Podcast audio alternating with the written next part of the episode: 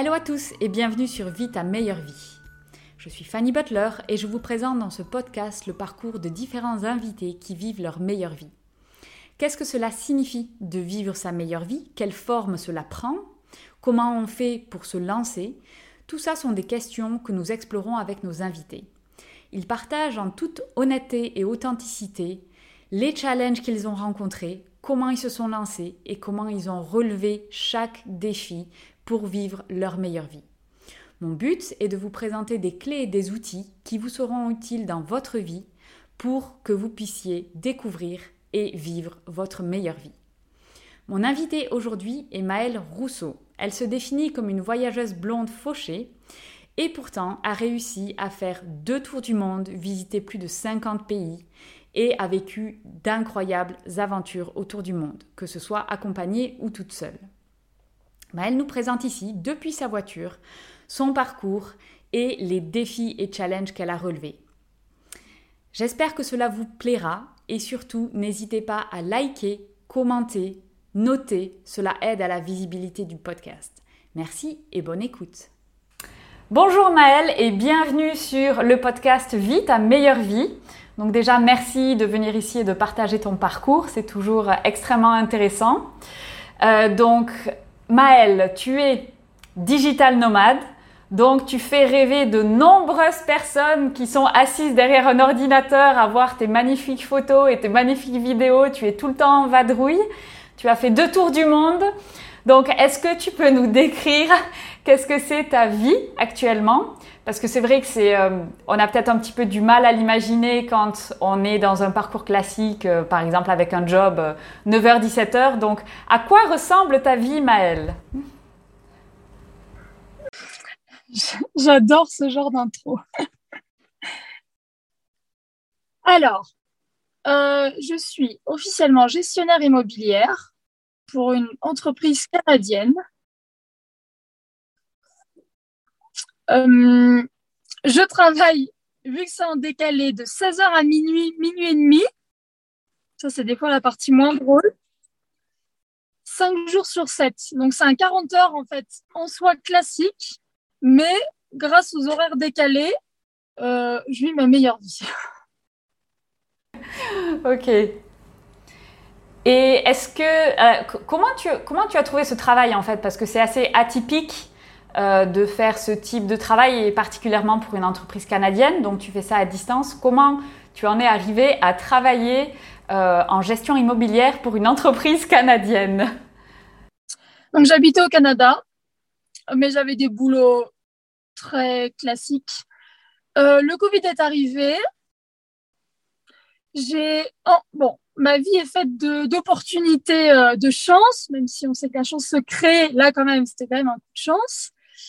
Euh, j'ai vu une annonce passer sur Facebook d'une offre d'emploi du coup pour de la gestion immobilière, mais je pense que dans l'intitulé de poste, rien, mais rien ne me correspondait mais j'aimais bien comment c'était formulé.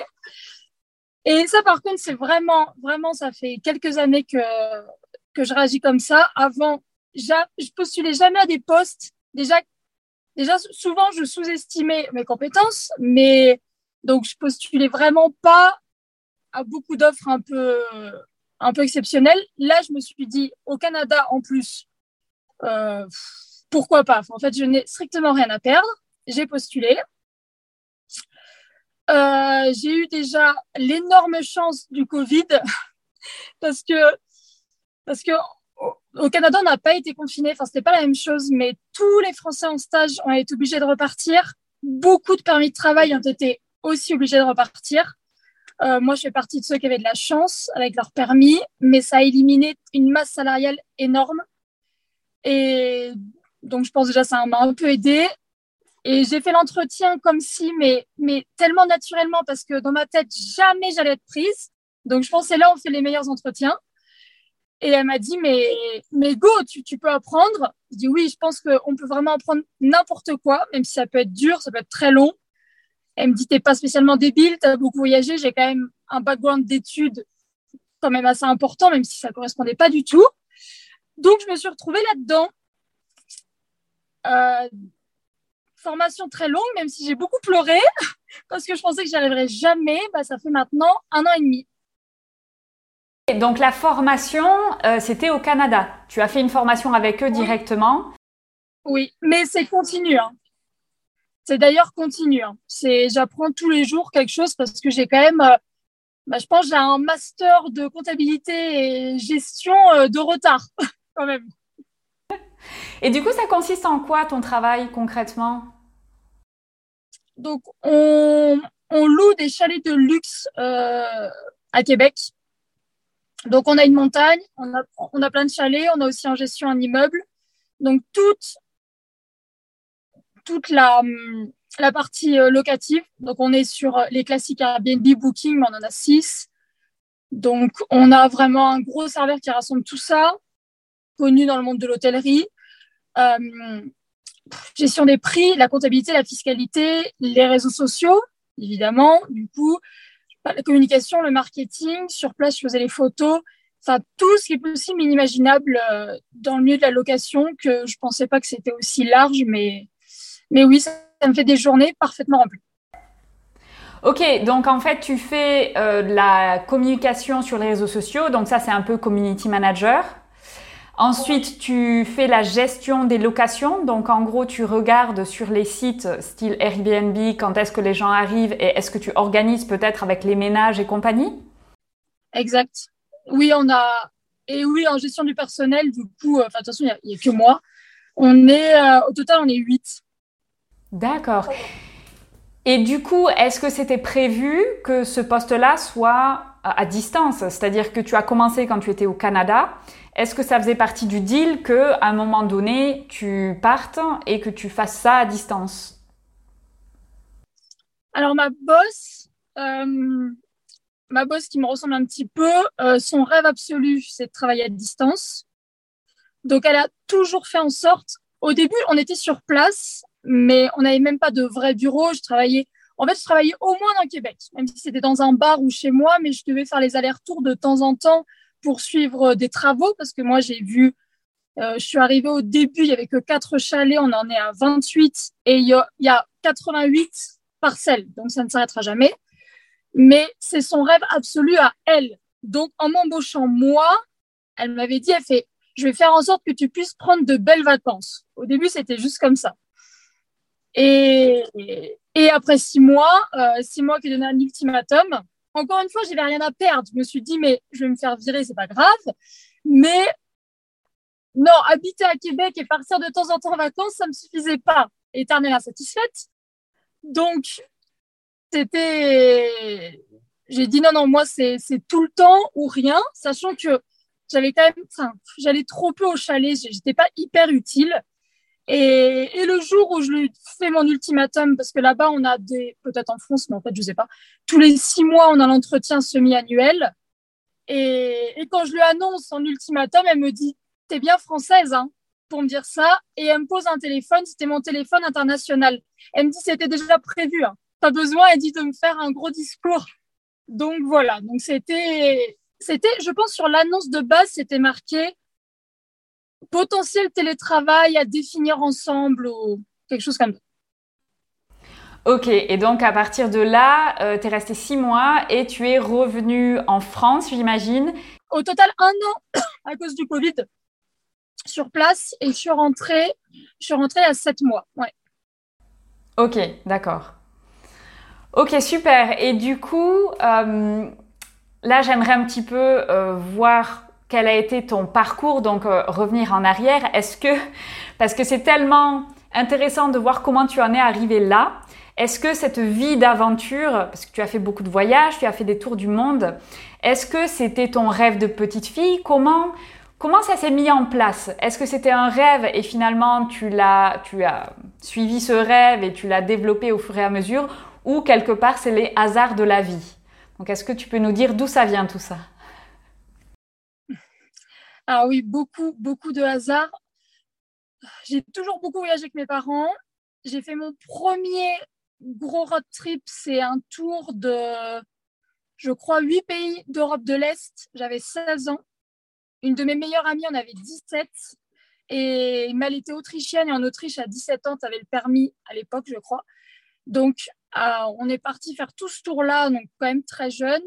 Et bon, j'ai adoré, ça c'est sûr. Je pense que c'est le premier vrai. Et oui, voyage. Euh, le rêve de petite fille, c'est reporter au National Geographic, comme plein de gens. Euh, c'est très, oui, c'est très typique, mais non, j'ai fait des études normales, donc ça en rapide.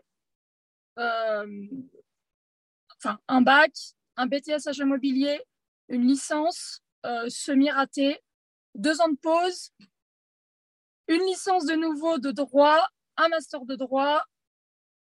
Et hum, fin du master de droit, j'ai dit, mais là, euh, là, euh, là j'ai juste envie de... en fait, je n'ai aucune envie de travailler de un, aucune envie de travailler travailler normalement en fait. Je ne supporte pas les horaires de bureau, je, en fait, je suis très très chiante au travail aussi. Hein. Je n'aime pas l'autorité. Enfin, bon bref, fin du master.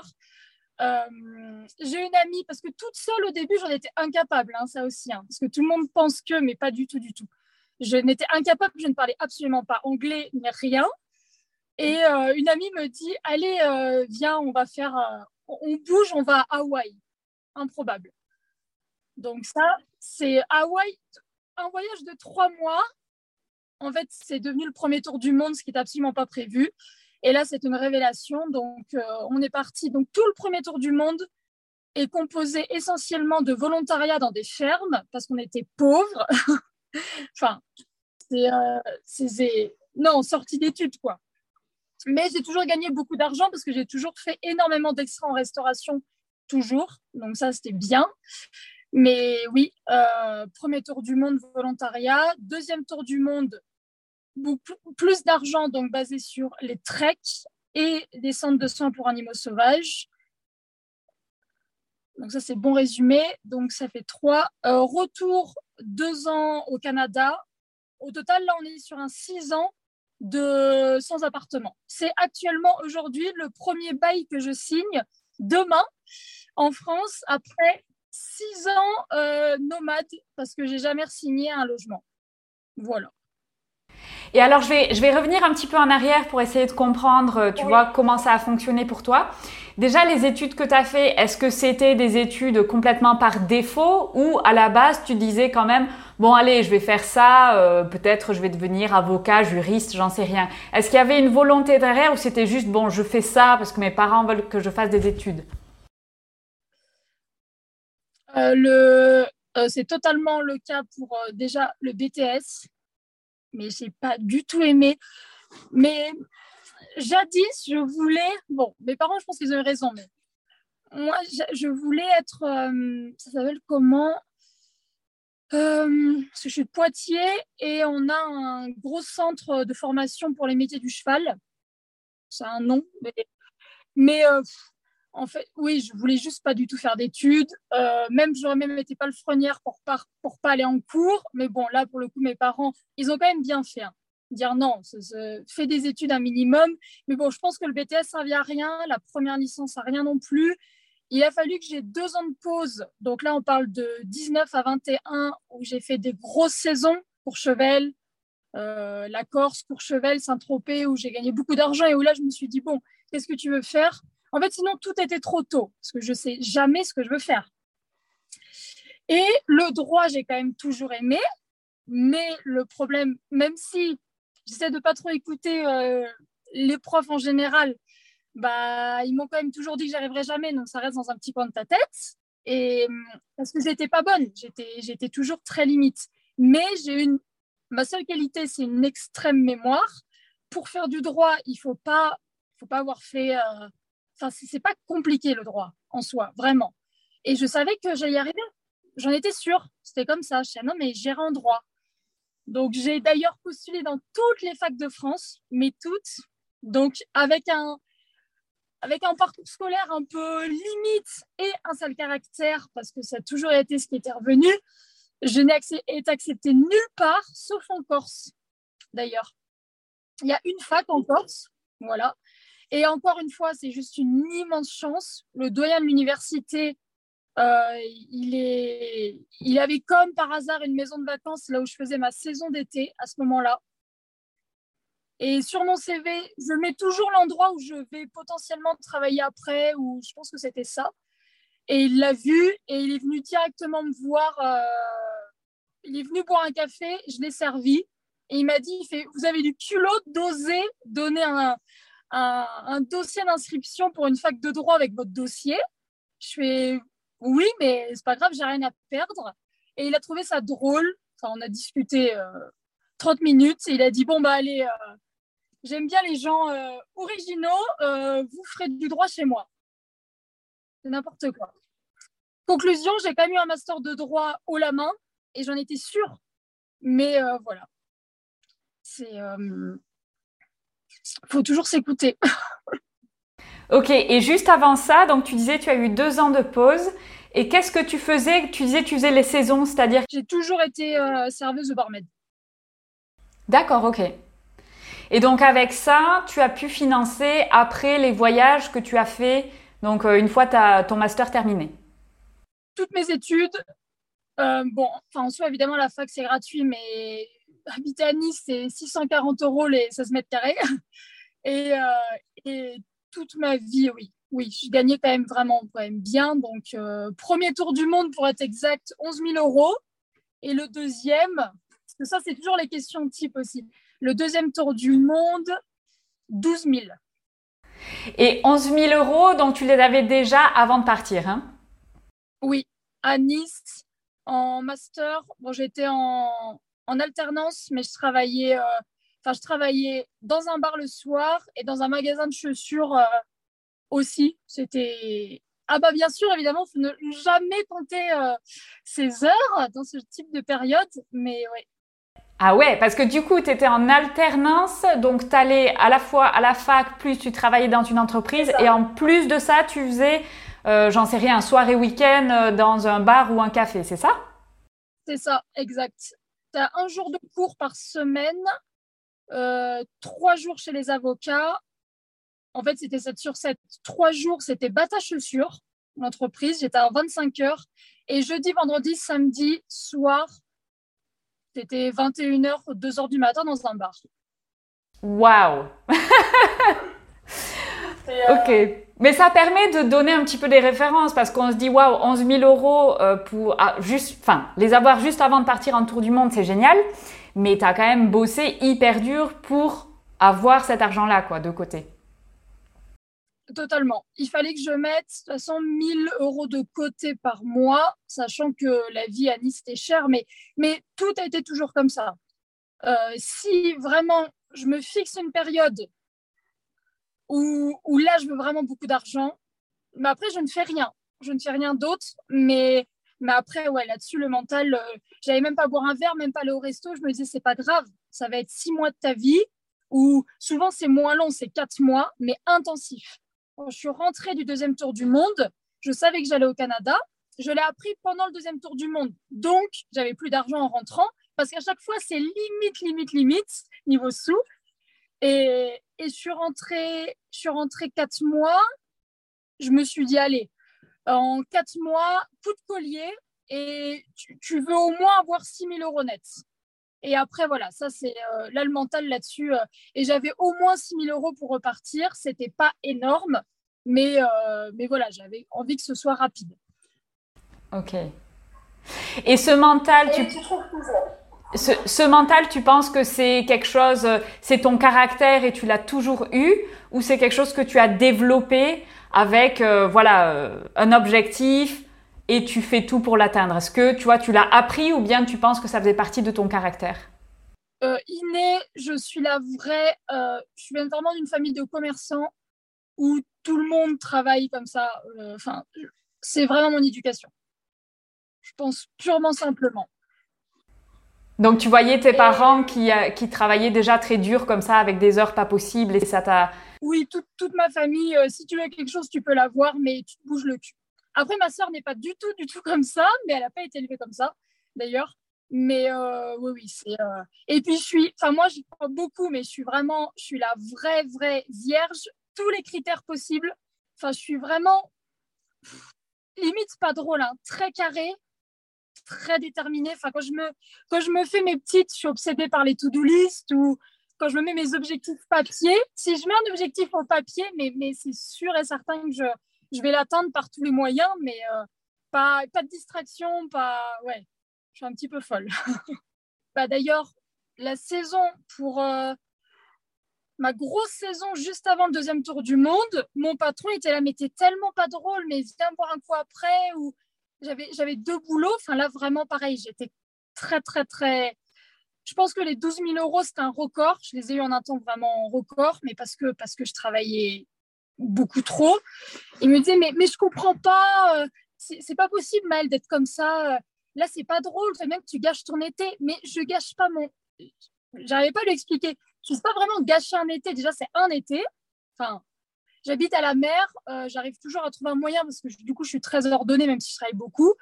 Et six mois plus tard, je lui ai fait sa vidéo d'anniversaire à ce patron. J'étais en Bolivie sur un rooftop. Et, euh, et, en répondant, il m'a dit, mais en fait, c'est impressionnant comme, en fait, tu avais raison. Il me dit, mais il me si tu étais venu tous les soirs avec nous, ce que tous les autres employés faisaient, ils dépensaient 40 euros tous les soirs. C'est exactement ce qu'ils ont fait. Et, et non, en fait, c'est pas possible.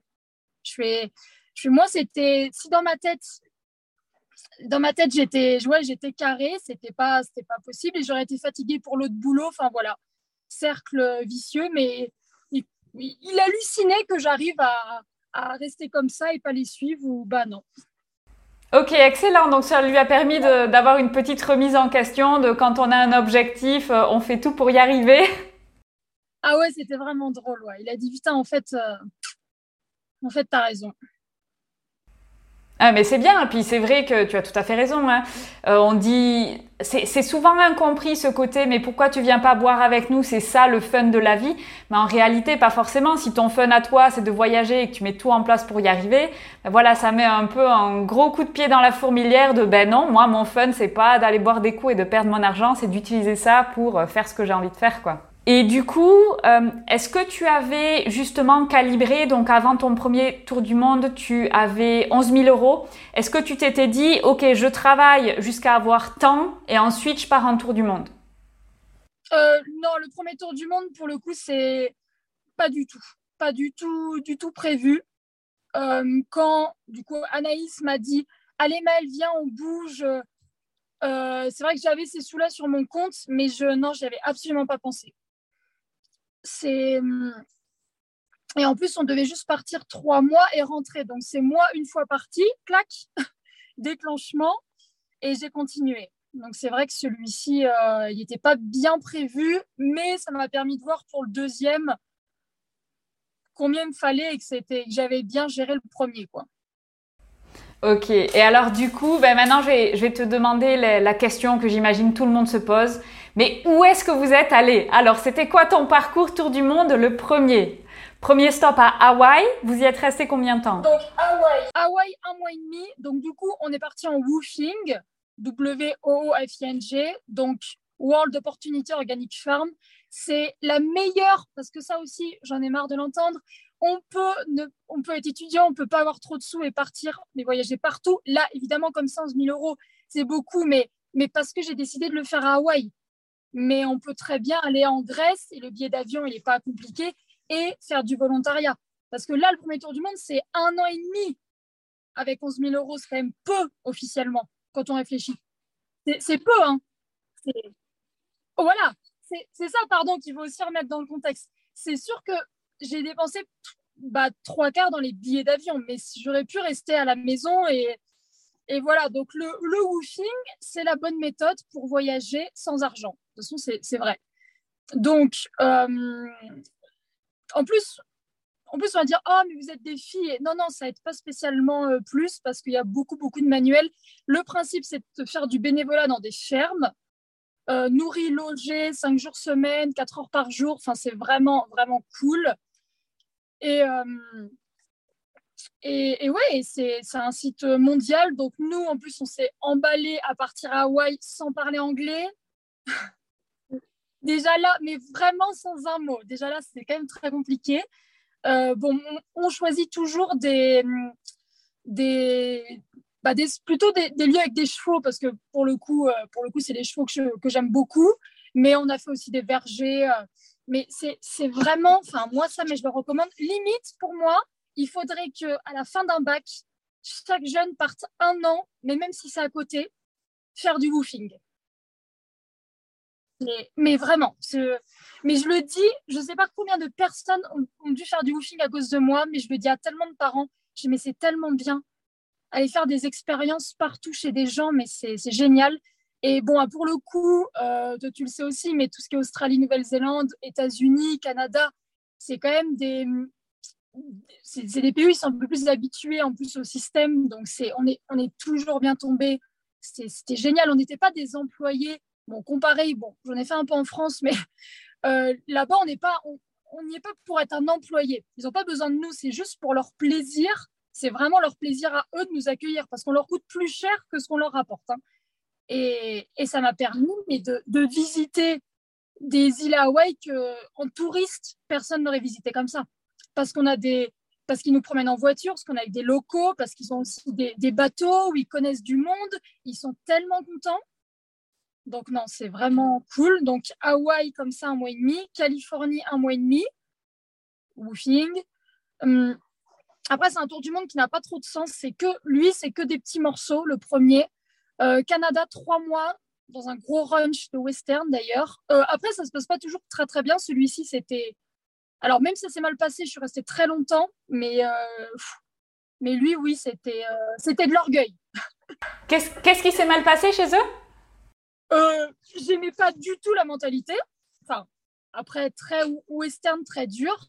Mais j'ai craqué sur un cheval et j'ai voulu rester, mais c'était très spécial. Mais c'est ça qui est bien aussi. Hein. C'est euh, le Canada, conservateur, très dur. Bon, bah, c'est pas grave, je l'ai fait. Euh, j'ai même fait du sirop d'érable euh, dans un woofing. Euh, je suis repartie pour celui-là. J'ai été en Grèce, au Maroc.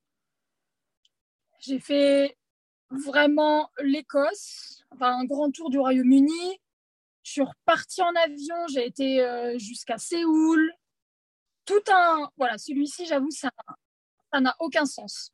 Celui-ci n'a pas trop de sens. Mais voilà, que des... celui-ci n'avait pas trop de sens quand même de tour. Parce qu'après le woofing, bah, j'envoyais des demandes, puis au fur et à mesure, ah bah allez, gauche, droite, euh, pourquoi pas. D'accord. Donc, donc en fait, tu organisais pas tes voyages à l'avance. C'était plutôt, tu envoies des demandes, tu vois où est-ce que tu es prise. Et est-ce que dans le woofing, il y a, y a, des durées limitées, c'est-à-dire est-ce que c'est, euh, tu sais par avance, ok, tu vas être euh, trois mois sur ce lieu-là ou six mois? Est-ce que tu connais par avance? Euh, eux, ils ont des préférences et après, tu, tu, tu, vois avec eux. Il y a des personnes par rapport au boulot. Euh, je pense que le Canada, pour les chevaux, le ranch, c'était minimum un mois parce que parce que c'est pas. Il y a des boulots, tu peux pas y rester une semaine. Tu n'as rien appris en une semaine.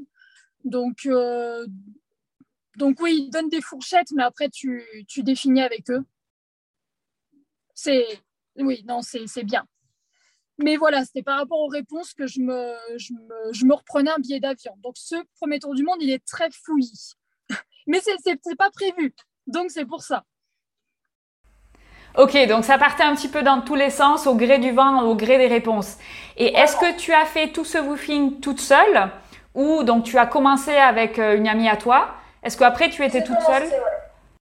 euh, j'ai commencé euh, les trois premiers mois, en fait. J'ai juste fait les trois premiers mois avec du coup Anaïs. Et après, j'étais toute seule. Et j'ai fait des woofings en France d'ailleurs. Et en Suisse, dans ce, premier, dans ce tour du monde-là, j'ai quand même, j'en ai quand même fait trois en France. Donc la preuve, il y en a en France. C'est pas la même mentalité, quand même. Et un en Suisse, ouais. Mais, mais c'était ouais, une petite pause en France. c'était c'était cool. Donc d'ailleurs, il y en a beaucoup. Hein. Et est-ce que tu peux euh, expliquer un, petit peu plus, tu vois, quand tu dis en France, c'était pas tout à fait pareil la mentalité ou le type de woofing, en quoi c'était différent euh, et qu'est-ce qui était mieux ou moins bien? Bah, En France, on remplace presque un employé, c'est tout. Et en France, on ne prend, on prend pas un woofer pour euh, le promener toute la journée ou en France, faut qu'il nous rapporte quelque chose. Mais ce qui est presque, enfin presque logique ça m'étonne pas. Ça m'étonne beaucoup moins de notre mentalité, mais c'est ouais, c'est pas pareil. Ou comme un bon stagiaire, on va dire, qu'on est pris. Après ce tour du monde, tu es revenu en France. Et qu'est-ce que tu as fait en France? Une saison. Une, pour le deuxième tour du monde, qui là, là, il allait être beaucoup plus coriace, oui. Donc, euh, double saison, ce que j'appelle, donc deux boulots, c'est pas très compliqué. c'est euh, enfin un CDD dans la mode à Nice. Jamais j'avais fait ça de ma vie, mais c'est pas grave, hein, on essaye. Comment tu, as, comment tu as pu avoir un boulot dans la mode à Nice? Quand tu reviens d'un an et demi de tour du monde où j'imagine que la mode c'est peut-être euh, le dernier de tes soucis Comment tu as fait? Euh, Photo Insta. Une photo Insta. Une photo Insta où, euh, bon là c'est la partie drôle, où je, où je pense qu'une marque, euh, une marque qui est à Nice m'envoie un message et, et alors, toujours pareil, hein, on, perd rien dans la vie. Dis, si vous voulez, il n'y a pas de souci, je peux venir vous faire des photos en maillot de bain. Improbable. Et j'ai fait une campagne de maillot de bain pour eux. Et là, ils m'ont dit, mais est-ce que ça te dirait de travailler au SAV Pourquoi pas? C'est très bien. Allez, un mois de SAV. Donc ça. Donc mon CV, il est long comme euh, deux bras. Hein. donc ça, c'est sûr que... Et puis en fait, il faut dire oui. Mais je me suis dit, mais ok, c'est pas grave. On essaye. Mais après, voilà, le, la restauration, c'est juste, je déteste ça, mais ça paye très très bien. Donc, euh, on va pas se mentir. Hein. Restauration après, deux boulots cumulés. Et là, bah, les 12 000 euros, je pense que je les ai eus en cinq mois. Même pas, même pas. C'était vraiment énorme. Ok, d'accord. Et donc ensuite, service après-vente, ça consistait en quoi ce travail? Répondre au téléphone? Oui, répondre au, téléphone des personnes, mais c'est, tu sais, c'était une, euh, une entreprise de, de vêtements uniquement en ligne où, ça c'est vraiment insupportable d'ailleurs, où les gens commandent, mais c'est que des précommandes, ce qu'il faut attendre un certain volume pour pouvoir faire des, euh, comment on dit, bah, pour que les vêtements arrivent. En fait, on n'avait aucun stock. C'est insupportable ça. Enfin, c'est insupportable. Disons qu'à notre échelle, en fait, les gens, ils ne voyaient pas qu'en mettant commandé, euh, l'article allait être envoyé dans trois semaines, par exemple c'est un nom, ce type de vente. C'est un peu comme vente privée, mais, euh, en fait, les gens, du coup, c'était du matin au soir qu'ils appelaient en, hurlant. Enfin, c'était marrant. Je, me suis dit, allez, j'avais jamais, jamais travaillé euh, avec un téléphone, entre guillemets, là. Et là, c'était vraiment typiquement des emails et du téléphone toute la journée. Mais pourquoi pas? C'était dans un showroom de mode et je voyais quand même euh, des mannequins toute la journée. C'était sympa. Ok. Et comment ça s'est passé euh, ton retour donc euh, mentalement ou émotionnellement quand tu reviens en France? Souvent, bon, forcément, en voyageant, on rencontre beaucoup de gens et je vois beaucoup de gens qui dépriment quand ils reviennent en France et notamment dans la communauté des expatriés aussi. Comment ça s'est passé pour toi? Tu savais à ce moment-là que tu allais repartir pour ton deuxième tour du monde et tu t'es dit voilà, je me mets à fond, je fais la saison et je repars? Ou bien tu t'es dit non, on verra bien, je vais revenir en France? Euh, quel a été ton état d'esprit et ton état émotionnel à ce moment-là? Le premier tour du monde, je suis rentrée, j'étais très très bien psychologiquement. En effet, je savais que je repartais. Enfin, je suis rentrée en mai, je repartais en novembre. Donc, euh, donc j'étais. Non, là, j'étais vraiment bien. Objectif argent. Euh, enfin, en plus, j'ai réussi un petit peu bouger, hein, je, je, dirais. Mais non, j'étais vraiment bien. Euh, alors que d'ailleurs, le deuxième tour du monde, j'ai fait un burn-out. Donc euh, voilà. Ok, tu as fait un burn-out pendant le tour du monde oh, Ouais, vers la fin du deuxième. Euh, très, très égocentrique. Mais oui, deuxième tour du monde, j'ai fait le vrai burn-out de trop de voyages. ça paraît horrible, mais c'est réel. Et, et de trop de. Je pense, alors je pense trop de culture, j'ai mal fini au niveau des pays, mal, c'est-à-dire pas des pays que j'ai aimés. Bon, je savais pas, hein, donc en même temps. Et euh, je crois que je n'en pouvais plus. Point. Parce qu'évidemment, pour tout le monde, c'est des vacances, mais on sait très bien qu'un road trip, c'est jamais des vacances. Et là, c'était, mais c'était beaucoup, beaucoup trop. Et dans les expériences, euh, oui, c'était dur. Mais d'ailleurs, on est, enfin, pour le deuxième tour du monde, on, était deux, enfin, pas sur tous les pays, et elle a fait le même euh, burn-out que moi. Donc, je me dis, bon. Et du coup, quand, quand vous repartez, vous repartez où? Et justement, est-ce qu'on peut faire un petit peu la chronologie pour voir où est-ce que ça a merdé, où est-ce que ça a explosé? Donc, après le premier tour du monde, grosse saison, beaucoup d'argent, donc les 12 000 euros. Donc, on repart au deuxième tour du monde avec la Anaïs, la même personne qu'au début, que pour le premier. Et là, et là c'est différent. Donc là, déjà, c'est sportif. On a fait. En fait, on a.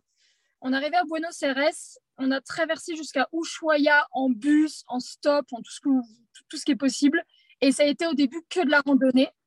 Et là, on est remonté toute l'Argentine. Tout ça paraît euh, sympa, mais c'est 182 heures de bus et des vols internes.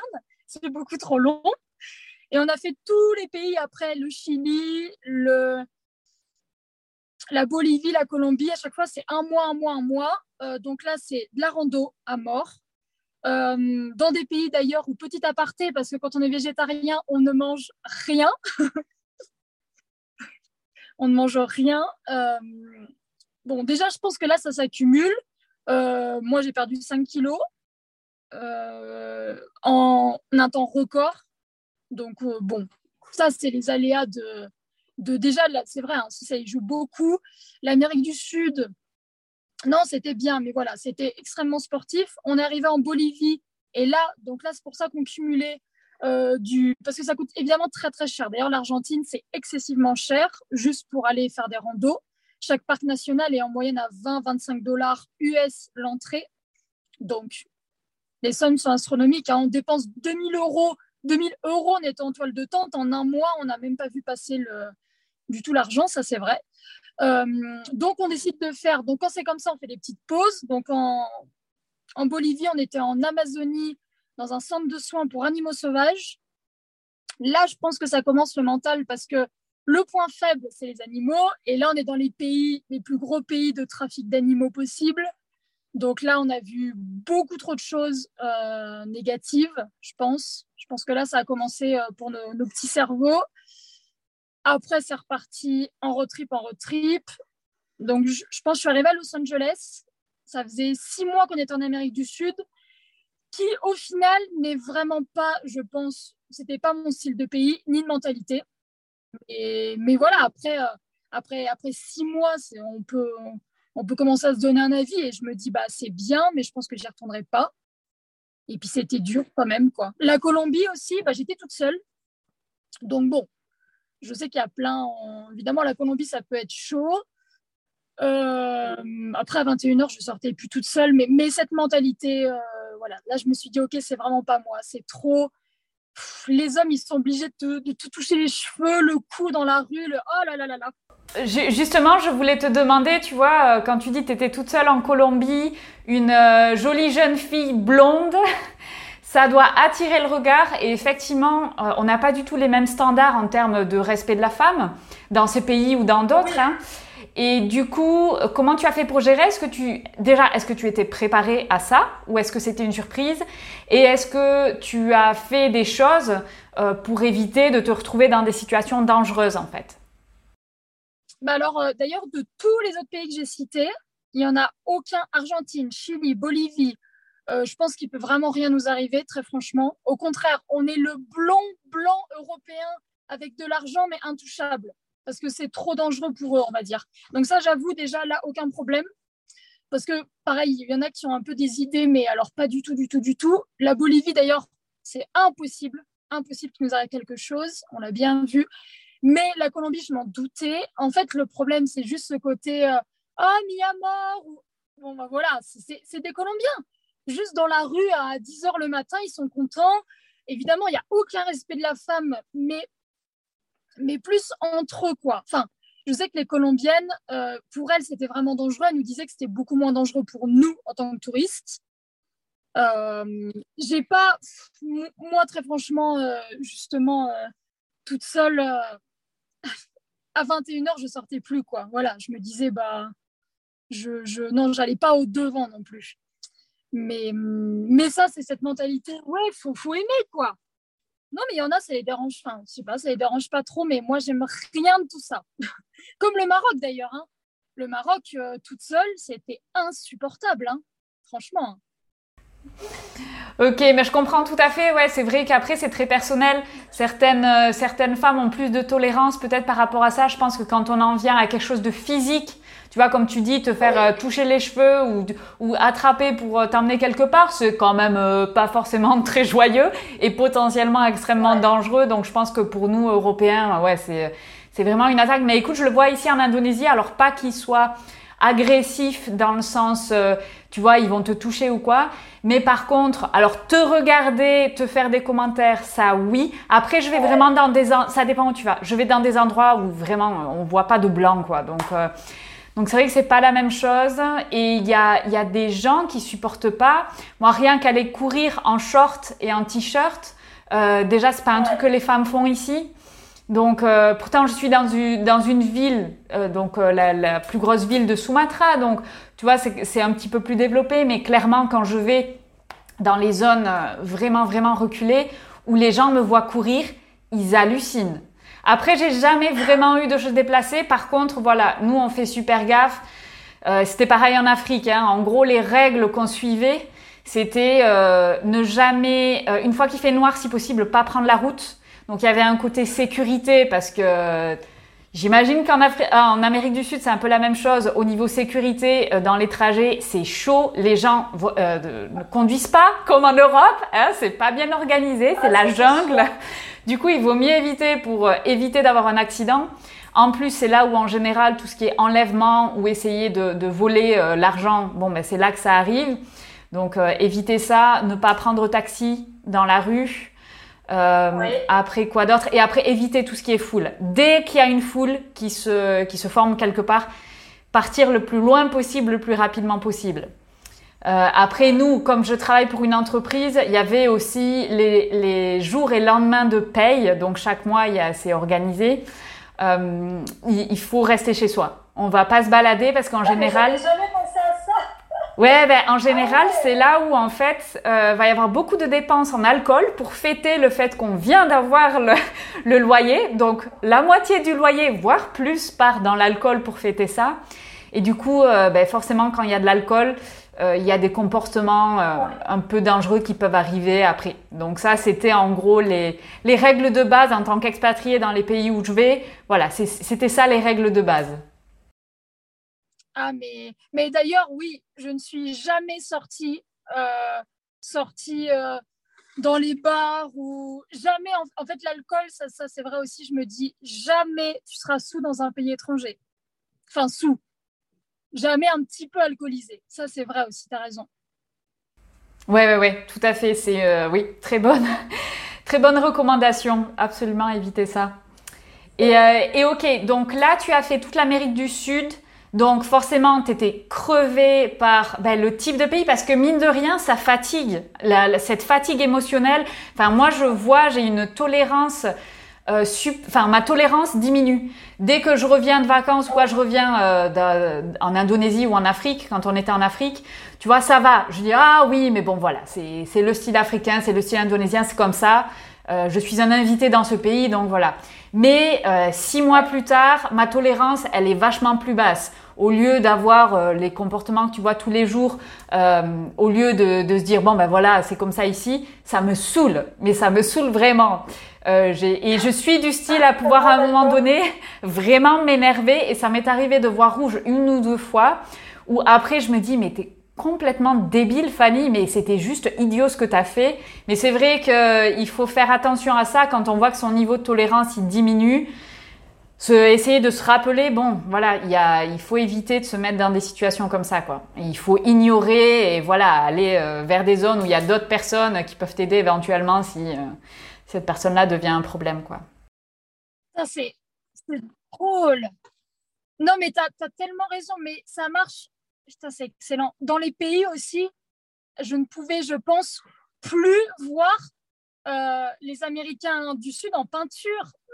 Mais juste leur langue. Non, mais en fait, ça, c'est, exactement ce que tu dis. Juste l'espagnol finissait par nous sortir par les yeux. Donc, non, à un moment donné, en fait, on, enfin, je ne les supportais plus, mais, mais ce n'est pas de leur faute. Non, c'est toi la, la, la blanche conquérante insupportable qui veut amener ton propre rythme. Mais voilà. Bah écoute, c'est très intéressant. Euh, j'ai eu euh, la même chose, évidemment. Hein, je veux dire, je pense que dans tous les pays qui sont entre guillemets euh, en voie de développement ou pas du tout au même niveau que les pays riches, d'où on vient, où on a un certain style de vie, mais aussi style de vie. Je, je parle de voilà le temps, il faut être à l'heure ou des trucs comme ça. Et en fait, c'est pas du tout la même chose. Le temps a une, une dimension complètement différente. Il y avait une phrase qu'on m'a qu'on m'a dit quand je suis arrivée en Afrique et je la trouve très belle, cette phrase. C'est euh, l'homme blanc a la montre, mais l'homme noir a le temps. Et je la trouve magnifique, cette phrase, parce que tu es là, ah ouais, tu vois, parce que ça arrive plein de fois, que ce, que soit en Afrique ou en Indonésie, bah, ta voiture, elle, euh, elle rend l'âme et tu es au milieu de nulle part. Et, euh, et, ça m'est déjà arrivé et je ah mais ok bon allez on appelle qui? Enfin tu sais genre tu prends des actions ok boum boum boum tu sais euh, avec ta mentalité quoi. Euh, il y a un problème on va réparer le problème et on va repartir pour avancer quoi et, et en fait les gens ils se disent ah ouais non mais enfin voilà relax quoi on va fumer une cigarette ou enfin voilà tu sais que ça va arriver mais tu sais pas quand et au bout de une heure, deux heures, trois heures, toi t'en peux plus, t'es là. Mais, mais, enfin, faites quelque chose. Il faut appeler quelqu'un. C'est pas normal. C'est ceci, c'est ça. Et ça. Non, mais ils vont arriver. Et t'es là. Mais comment tu le sais? Tu l'as appelé, il t'a confirmé, machin bazar. Et en fait, euh, c'est juste de manière euh, différente de faire les choses. Et au final, euh, s'il y a bien une chose que j'ai appris de toute mon expatriation, c'est que c'est pas parce que les deux manières de faire arrivent à un résultat positif. Donc c'est pas parce que ta manière de faire elle est différente qu'elle est meilleure. Et ça, ça a été un gros truc que, que maintenant j'applique dans mon management de tous les jours. Tu sais, quand tu as une équipe à gérer ou quoi, euh, tu vois, tu donnes une tâche à quelqu'un et puis tu es là, mais pourquoi cette personne ne fait pas comme ci, comme ci, comme ça? Et en fait, non, tu laisses faire. C'est pas parce qu'ils font pas à ta manière à toi que ça va pas être efficace. Et c'est vrai qu'il faut être zen hein, avec ça. Et du coup, donc on en était resté à l'Amérique du Sud. Ensuite, tu arrives à Los Angeles, c'est ça? Oui. Euh, alors, j'adore cette ville. Mais personnellement, je ne sais pas pourquoi j'adore cette ville. C'est un carrefour. À chaque, c'est souvent un carrefour qu'on est un peu obligé de prendre. Enfin, mine de rien, c'est un énorme aéroport. Et trois jours à Los Angeles, personnellement, ça me fait tellement de bien. En fait, oui, c'est bah niveau nourriture, je pense que là, on peut dire que ça fait des mois qu'on n'a pas mangé quelque chose de pas frit. Ça, tu le sais mieux que moi. Donc, euh, non, en fait, c'est juste qu'il y a le choix. C'est une ville, quoi. Et une ville que j'aime bien. Enfin, puis j'ai des amis. Enfin, non, c'est. Ouais, j'avoue, je pense que ça fait du bien. On a. Ça, c'est la partie marrante, mais euh... en Amazonie, tous mes vêtements, mon sac à dos, mon téléphone, tout avait pourri à cause de l'humidité, mais tout. Mais avec des grosses taches. Enfin, là, là j'étais au cœur. Enfin, c'était pas. Donc, il faut racheter du matériel. Enfin, ce, genre de détails bêtes. Mais bon, bah, vive Los Angeles pour ça. Et non, ouais, une pause qui fait du bien, quoi. C'est fou. Je pense c'est vrai que ce voyage-là, là, il y avait un. C'était ça, oui, tu te dis, ah oui, là, tu es de nouveau dans une civilisation, entre guillemets, en fait, c'est surtout pour moi, les Américains, enfin, ils sont comme nous. là, on est chez nous, quoi, voilà. En fait, c'est ça, ça fait vraiment un brut. On venait du Costa Rica, donc c'est censé aller, mais le Costa Rica, ça arrête quand même beaucoup de bidonvilles et, et de l'espagnol, c'est tout. En fait, il faut pas oublier, depuis le début, on parle pas espagnol aussi. du coup, tu as appris l'espagnol sur le tas. Ah, mais avec un petit livre et euh, tous les jours en train de faire ça. Donc, euh, non, non, ça aussi. mais ça, après, c'est totalement nous. Et puis ça, c'est bien parce que tout le monde me dit Oh mon Dieu, tu dois être trilingue. Mais pas du tout. Les... C'est pas du tout, du tout. Et là, l'espagnol, c'est des mois à, galérer à comprendre. Et ça, tu le sais mieux que moi, mais c'est tellement fatigant. Mais tellement personne ne parle anglais. Enfin là, on va pas se, au fin fond de la Bolivie, ne euh, faut pas croire qu'ils vont parler anglais. Hein. Et à travailler, eh ben, enfin, travailler un mois en espagnol, non, c'était, c'était drôle. Mais euh, non, ouais, c'est, j'avoue, tout ça, été déjà, ouais, c'est déjà un peu dur. Donc, Los Angeles, c'est une belle pause et c'est connu en fait. C'est plutôt, tu arrives en terrain où j'y suis déjà allée, au total, j'y suis allée trois fois. Ça fait quand même du, ouais, ça fait du bien de prendre un petit hostel propre où il n'y a pas un cafard long comme ça, parce qu'en Amérique du Sud, euh, il y a des monstres aussi, hein, niveau animaux. Il n'y a pas de migale dans ta botte. Enfin, ça fait du bien quand même. Est-ce que, euh, justement, en parlant de ça, est-ce que quand tu étais en Amazonie, tu as eu l'occasion de faire des randos dans la, dans la jungle? Parce que j'ai, donc moi je vais dans la jungle et dans des endroits euh, super reculés. Et à chaque fois, les gens sont là. Oh, Fanny, ça doit être génial. Mais la jungle, mais c'est horrible les gars, la jungle, tout est fait pour te tuer. Il n'y a que des insectes, des animaux et des plantes qui sont là pour te tuer, pour prendre ta vie. C'est horrible.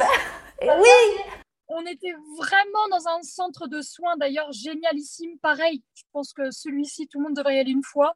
Euh, en plein cœur de l'Amazonie, on avait juste en singe, je ne veux pas dire de bêtises, mais en avait 100. Donc c'était énorme. Il y avait beaucoup d'espèces. Ours, puma, parce que du coup, la Bolivie est le premier, je crois que c'était ça le terme, je crois que c'est le premier pays euh, d'Amérique du Sud, le numéro un du trafic d'animaux, parce qu'ils ont une partie de l'Amazonie. Et la Bolivie, bah, c'est, j'ai pas été en Afrique, enfin j'ai été au Maroc, donc bref, ça ne compte pas. Et au Qatar ou euh, avec des avions, enfin à des escales, pardon. Mais j'ai pas été en Afrique. Donc pour moi, le pays le plus pauvre que j'ai fait dans ma vie, c'est la Bolivie. Je pense pas qu'on soit très très loin de l'Afrique, d'après ce que certains m'ont dit, parce qu'on a 200 ans de retard en Bolivie. Il y a c'est vraiment extrêmement pauvre. Et donc, évidemment, pour eux, vendre des animaux dans des cages, euh, bah, c'est normal. Quoi. Ce que je conçois, hein, tout à fait. Mais ça aussi, ça fait partie des... Je, évidemment, euh, jamais j'aurais insulté un Bolivien, mais tous les jours, au centre de soins, il y a des gens qui arrivaient avec, euh, bah, du coup, les un peu plus riches, qui arrivaient avec des singes attachés avec des longues chaînes, ils les avaient achetés au marché, et en fait, euh, ouais, mais vous comprenez, euh, mon singe, il bouffe euh, mon câble d'iPhone, donc je vous le laisse, quoi. Bye. Mais, mais en fait, c'était une SPA, voilà, mais d'animaux sauvages, où, où devant, je me retrouvais face à des personnes où, évidemment, j'ai envie de les égorger, mais, mais de toute façon, c'est pas eux le problème. C'est le pays entier qu'il faudrait rechanger. on n'est pas là pour ça, hélas. C'est pour ça, on y reviendra après pour le droit.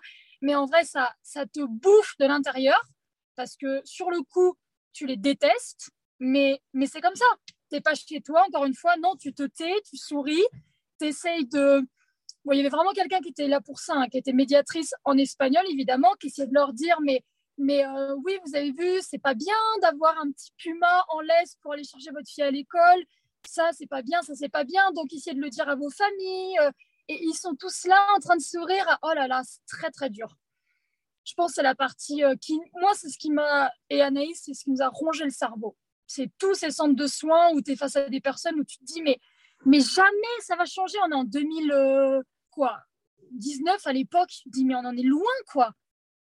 Par rapport aux animaux, je comprends tout à fait, hein, parce que forcément, euh, en ayant, enfin, les gens qui ont voyagé, qui ont voyagé suffisamment longtemps pour voir l'envers du décor et comment ça se passe dans des pays plus pauvres, c'est malheureusement le cas. J'en suis arrivée à la conclusion que pour, la partie animaux, le bien-être animal, c'est vraiment c'est un luxe de pays riches et c'est en fait la réflexion du niveau de vie des personnes. Euh, quand, quand tu es dans des pays où les personnes euh, elles sont en mode survie, c'est-à-dire qu'elles doivent euh, tout faire dans la journée pour essayer d'avoir à manger pour le soir, je veux dire, la, la vie des animaux, ils en ont rien à battre. Et on serait dans la même situation, ça serait pareil pour nous. Tu vois, c'est vraiment un truc. Euh, voilà, ça c'est. On, ne peut pas prendre soin de quelque chose à côté si nous on n'a pas un minimum les fondamentaux. Et en fait, ça c'est vrai qu'on le prend en pleine tronche et que c'est très difficile à gérer. C'est très très difficile à gérer. Moi, il y a donc on a notre chienne ici et euh, et les gens ne, enfin voilà, ne comprennent pas. Alors j'ai de la chance parce que comme je travaille ici depuis longtemps, j'ai des amis indonésiens et on peut avoir vraiment des discussions, tu vois, profondes là-dessus. Et c'est vrai que euh, mon collègue me disait encore hier, mais tu vois, Fanny, moi, je, pour moi, ce que tu fais d'avoir un chien, enfin, je, je, je comprends pas, c'est euh, pourquoi tu mets de l'argent de l'ardent? Enfin, tu vois, c'est vraiment, mais pourquoi tu fais ça, tu vois? Enfin, pourquoi? Parce que lui, il passe sa vie à travailler pour essayer que ses enfants aient un avenir euh, meilleur. Donc, en gros, c'est vraiment 100 ans en arrière, tu vois. Enfin, donc c'est, on peut, on peut pas juger. on peut pas juger avec nos références à nous en fait parce que c'est en décalage. C'est, c'est, c'est pas du tout bon la référence. Donc, je pense qu'il faut montrer l'exemple. Et après, tu vas avoir des questions. Tu vas avoir aussi voir des évolutions. Depuis qu'on est arrivé ici, donc, personne n'avait de chien ici. Euh, les chiens, il faut savoir en plus qu'on est dans un pays à 90% musulmans. Donc, euh, les chiens sont assez mal perçus. Les, chats, ils adorent parce que le chat a été cité dans le Coran, je crois. Donc, les chats, euh, n'importe qui donne à manger aux chats. Ça, il n'y a pas de problème. D'ailleurs, les chats pullulent et il y en a plein qui meurent parce qu'il y en a partout. Mais les chiens sont très mal perçus. Et, euh, quand on est arrivé ici, on était la seule famille dans le complexe résidentiel à avoir un chien. Et maintenant, mais ça s'est développé un truc de fou. Alors après, c'est certaines communautés qui sont OK avec les chiens, mais tu vois ce côté, ah mais en fait, on peut avoir un chien et l'avoir comme euh, animal de compagnie, tu vois. C'était pas du tout un truc qui était inscrit. Donc moi, à chaque fois, je me dis, voilà, tu ne peux pas juger le, reste des gens parce qu'on n'a pas les mêmes références. La seule chose que tu peux faire, c'est montrer toi autre chose. Tu vas dire, ben voilà, nous on a un chien, elle est super bien, elle est super bien éduquée. Euh, les gens euh, se rendent compte que voilà, c'est vraiment un compagnon quoi. ça passe bien. Ouais, donc c'est ça la conclusion en fait euh, que j'ai tirée de ces années par rapport aux animaux parce que c'est vrai que sinon tu, tu pètes un câble, hein, tu pètes un câble. Mais dans le, ce tour du monde-là, le truc, c'est à chaque fois, on partait quand la soupape commençait à lâcher. Mais, euh, mais enfin, c'est exactement ça. Mais à la fin, euh, bah, ça fait une dépression hein, quand même. Hein. Et donc justement, là, on est à Los Angeles, ça allait mieux et vous partez où après? Euh, Je rejoins mon ex à, en Nouvelle-Zélande. road trip d'abord un road trip de 10 jours en van et après j'ai travaillé en woofing d'ailleurs euh, un peu plus d'un mois. C'était génialissime. Je, je, pourrais retourner demain. J'ai adoré. J'étais dans les vaches laitières parce que j'ai, oui, oui, bah oui, vaches laitières. Mais c'était le paradis. On avait des kiwis aussi d'ailleurs. C'était une super famille. Australie, centre de soins pour euh, kangourou koala. Euh, et là, bon, bah, c'est, du coup, après, c'est aussi la conclusion, mais c'est bête ce que je vais dire, mais, euh, mais là, je me sens beaucoup mieux. En fait, parce que, parce que pour le coup, on est au même niveau. Tu reviens dans des références que tu connais, qui sont familières et euh, avec lesquelles tu, tu, as les codes. Parce que quand on est dans des pays où on n'a pas les codes, on est en décalage sur tout. C'est exact. C'est sûr. La langue, évidemment, l'anglais, du coup, c'est mieux, mais c'est surtout c'est surtout, je suis désolée, la Nouvelle-Zélande, euh, c'est à l'autre bout du monde, mais mon Dieu, je me sentais chez moi, quoi. Bon, déjà, la reine, elle est affichée sur le frigo, donc ça va, tu vois. Et, et non, et tu, tu, te sens bien. L'Australie, j'avais jamais mis les pieds, mais après, je, je suis très US. Enfin, j'aime beaucoup y aller en, enfin, en tout cas, y aller en vacances ou j'ai, donc c'est pareil. C'est, on dirait des Américains. Enfin, de, personnellement, je trouve, c'est encore un peu plus chill, mais c'est pareil. Donc, euh, ouais, tu te sens, putain, tu te sens terre connue. Et, euh, et puis après, bon, bah là, c'est là où c'est pas, pas ce que j'aurais dû faire, mais, mais bon, bref, euh, bah, je vais dans. Donc, ça, c'est marrant. Actuellement, le pire voyage de ma vie, c'est Bali. Ok, mais je comprends tout à fait, ouais. mais en fait, en fait, le problème, c'est pas. Maintenant, j'ai du recul, hein, mais c'est l'enchaînement, je pense, qui est. En fait, c'est un up and down en psychologique. Et, et là, j'aurais pas dû. Parce que déjà, ça paraît stupide, mais jusqu'à présent, tous les endroits que j'ai fait n'étaient. J'avais pas tant de monde que ça. Ou je suis en rando, ou dans des centres. Où... Et là, j'arrive, mais l'Indonésie a 350 millions d'habitants, je crois. C'est l'équivalent des États-Unis entiers. Euh, et c'est bête, hein, mais pour moi, il y a une sensation de je déteste la foule, de surpeupler, et ça me le fait direct. Je sais plus du tout où j'ai été en premier. Et, euh, et, là, je me dis, mais waouh Parce que jusqu'à présent, en vrai, il n'y avait personne. Je m'en suis rendu compte une fois arrivé. Je me suis dit, ah oui, mais bah, tu as vu les pays que j'ai fait, c'est immense. Tu te sens. c'est Ah non, ça n'a rien à voir. Et, là, je me dis, mon Dieu, ok. Euh, bon, après, je me suis fait agresser aussi. Tu vois, ma seule agression dans le monde, à noter, hein, c'est à Bali. Hein. donc, il n'y a, pas de, a pas de logique. Il hein. n'y a pas de logique euh, là-dessus. C'était à Bali, c'était où à Bali? C'était pas à Lombok, c'était Bali Bali. C'était Bali, oui, c'était Bali Bali. J'allais prendre des petits bateaux pour aller sur les îles Gili. Gili Voilà. Je, me souviens parce que je marchais, enfin, le, typique, hein, le, l'agression au couteau, ça, tout, s'est très bien passé parce qu'il faut être vraiment motivé pour m'agresser aussi. Mais, mais voilà, tu le genre de truc où c'était le deuxième jour, là, oh là là là là. Enfin, et puis, et puis de nouveau, alors que j'étais bien dans les derniers pays, de nouveau, en fait, le monde, comme tu dis, en scooter, parce que moi, il est venu en scooter. Tous ceux qui te passent à côté et qui. Et en fait, là, je pense dans ma tête, j'étais plus du tout capable de resupporter ça. Enfin, en fait, j'en avais plus envie. Donc, c'est toujours pareil. Je pense que c'est, c'est vraiment ce pays, il est juste, il est juste mal tombé dans, le, dans tout ce qui m'est arrivé. Et, après, j'ai fait du paddle dans le plastique, j'ai fait des plongées sous-marines, il y avait du plastique partout, ce genre de détails en fait, où, sur le coup, euh, fatiguée, et là j'avais, voilà, je, dans, c'était, c'était pas le bon pays au bon moment, et de base, je pense que ce n'est pas du tout mon style de pays. Et ça, par contre, une fois que, c'est bien, une fois que tu as fait 50 pays, tu peux euh, être, tu, ça, ça s'appelle vraiment faire la belle, tu peux dire, il des choses que j'aime pas mais c'est véridique. Maintenant, mes voyages ne sont plus du tout comme avant. Je vais pas, je vais plus du tout refaire des tours du monde pour voir des pays qui pourraient potentiellement me plaire ou pour voyager bêtement. Non, non, c'est fini, fini, fini. Maintenant, je sais ce que je veux. Donc voilà, Bali Lombok au total deux semaines. Et là, là, c'est le coup de grâce. Attends, attends, est-ce que ton agression au couteau quand même, est-ce que tu peux expliquer ce qui s'est passé un petit peu plus? Parce que c'est vrai que bon, c'est ah bah jamais agréable et euh, comment tu t'en es sorti et comment euh, ça s'est bien terminé? Puisque tu as dit ça s'est bien terminé. Oui, oui, vraiment. J'ai un, alors j'ai un, j'estime un énorme instinct et euh, et en fait, on arrivait en bus quelque part et tout le monde devait prendre une espèce de calèche tirée par un cheval, mais qui est à deux doigts de mourir, pour aller rejoindre, c'était fait exprès, pour qu'on donne 5 euros, là, on va dire, pour rejoindre euh, l'embarcation pour les Gili.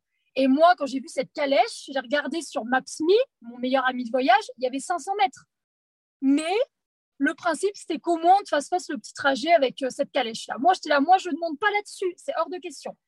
Ok, donc tous les autres bons Européens euh, ils partent comme ça. Moi, je me dis, je marche, mais en partant, en vrai, je savais déjà qu'il allait m'arriver quelque chose. Donc ça, je pense que, alors là, c'est la petite phrase aussi que j'adore, que je prends euh, de, on parlera après de, de, de, mon mentor. Euh, en voyage, tu te sens vivant et tu te sens animal. Je pense que tu connais ça, où il y a des choses qui se développent.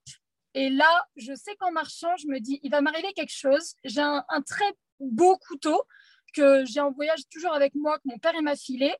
Il est dans un endroit de mon sac, je le prends et je le mets sur le côté de, sur ma poche, dans ma, dans ma cuisse, là, dans mon, dans mon jean, parce que je sais en fait, parce que je me dis, bon, là, Maëlle, c'est une question de, je sais pas pourquoi, mais ça en voyage, des trucs comme ça, déjà, de base, je pense que j'ai, le petit truc en plus, mais tu en as tellement en voyage. De toute façon, tu n'as pas le choix. Des anecdotes, j'en ai des dizaines comme ça, de, de moments où on, s'est où je me suis sauvé la vie, j'en suis sûre. Enfin, je c'est même pas j'en suis sûre, c'est plus que, plus que prouvé. Et là, en scooter, un scooter, deux scooters, et je me dis, bon, bah, j'attends. Troisième scooter qui fait comme toi, qui s'arrête, mais par contre, il me bloque le chemin. Et euh, un autre qui arrive derrière, et en fait, ils me prennent en étau, le troisième. Enfin, là, je me dis, oh là là là là, qu'est-ce que ça va être chiant. Mais après, j'ai vraiment pas du tout peur. En plus, c'est bête, hein, mais ils sont petits c'est physiquement. non, mais c'est vrai, physiquement, ça me fait, ça me fait pas pareil. Et là, par contre, je suis saoulée. Je sais que, euh, je sais que je vais gagner. Donc, euh, donc déjà, tu pars bien. Et, et alors, en plus, il parle, mais je ne comprends absolument pas. Ils s'énervent tous les trois tout seuls. Et tu sais, tu as ton, as le premier sac à dos ici, le petit, mais il est mis en premier et tu as le gros derrière. Donc, ça veut dire que le premier, tu peux pas me l'arracher parce que le derrière, il est, il est accroché. Donc j'ai 14 kilos, euh, enfin 15 kilos au total, et il commence à m'arracher le petit sac. En plus, ça fait mal, enfin, tout en hurlant. Je suis là, mais, euh, mais et puis je, suis quand même calme, mais je me dis, mais, mais, mais mec, mais qu'est-ce que tu crois que tu vas faire? Mais là, cette scène, elle est surréaliste. C'est rapide, hein, mais donc ils essaient de m'arracher le sac, ils n'y arrivent pas. Euh, ils me gueulent dessus. Il y en a un qui parle, qui commence à me parler un peu anglais. Il finit par un peu parler français. Je lui dis, je fais, gars, lâche-moi, mais très calmement. Et ça continue à parler, à parler. L'autre, il réessaye. Mais non, mais lâche-moi. Deuxième. Il y en a un qui s'énerve encore plus. Il me sort un couteau ridicule, vraiment. Donc, il me le met genre là. Et il continue. Je fais, mais. Et là, je sors le mien. Je fais, mec. Enfin, du coup, il y avait un semi-traducteur. Je fais, là, si tu veux jouer, il n'y a pas de souci. Mais me loupe pas parce qu'on est au bout du monde, mais tu peux être sûr que si c'est pas moi là qui te tranche la carotide, mon père viendra, il te tuera toi, toute ta famille, enfin, et là, mais ça part tout seul, mais ça part d'un calme, parce que je fais, mais vraiment, mais, mais je fais, mais, mais lâche-moi. Mais vraiment, mais je, suis calme, mais je me dis de toute façon, s'en fiche. Je suis blanche, blonde, tu doutes bien que je suis une riche, sais, le, le petit truc un peu, je fais, tu doutes bien que je suis surpuissante par rapport à toi, tu vas faire quoi? Tu vas me tuer là? Et, je continue. Je me dis, il y a très peu de mots qui vont comprendre, mais je fais donc dégage. Et là, je le pousse un peu, je fais sort de ma vue là. Je fais sinon, je te jure, je te crève un œil. Mais voilà, et c'est très calme. Mais après, après j'ai fait, fait du droit aussi. C'est pas pour rien que tu peux être. C'est très long, c'est, lent, mais je, je, je ne tremble pas. Je suis pas rouge ou c'est normal.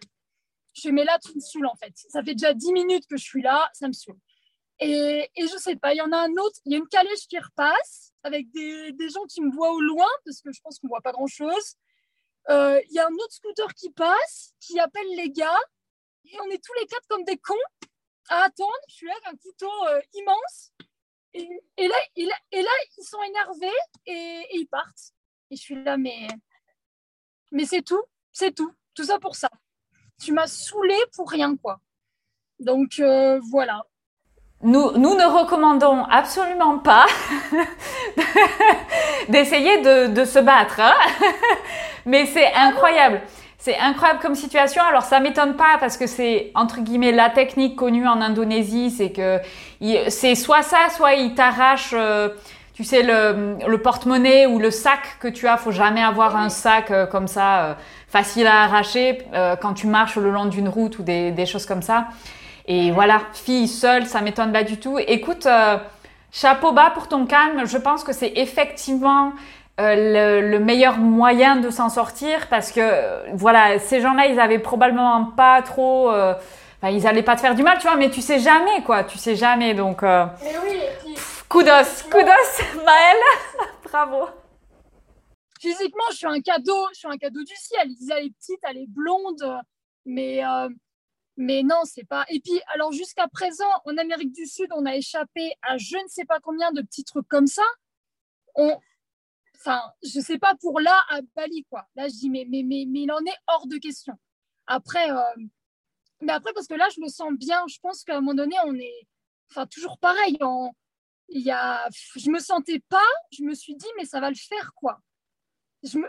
je trouvais pas ça dangereux je me suis dit non, ça va le faire. C'est vraiment comme une intimidation à deux balles. Parce qu'on est au bord d'une route, il ne va pas m'égorger.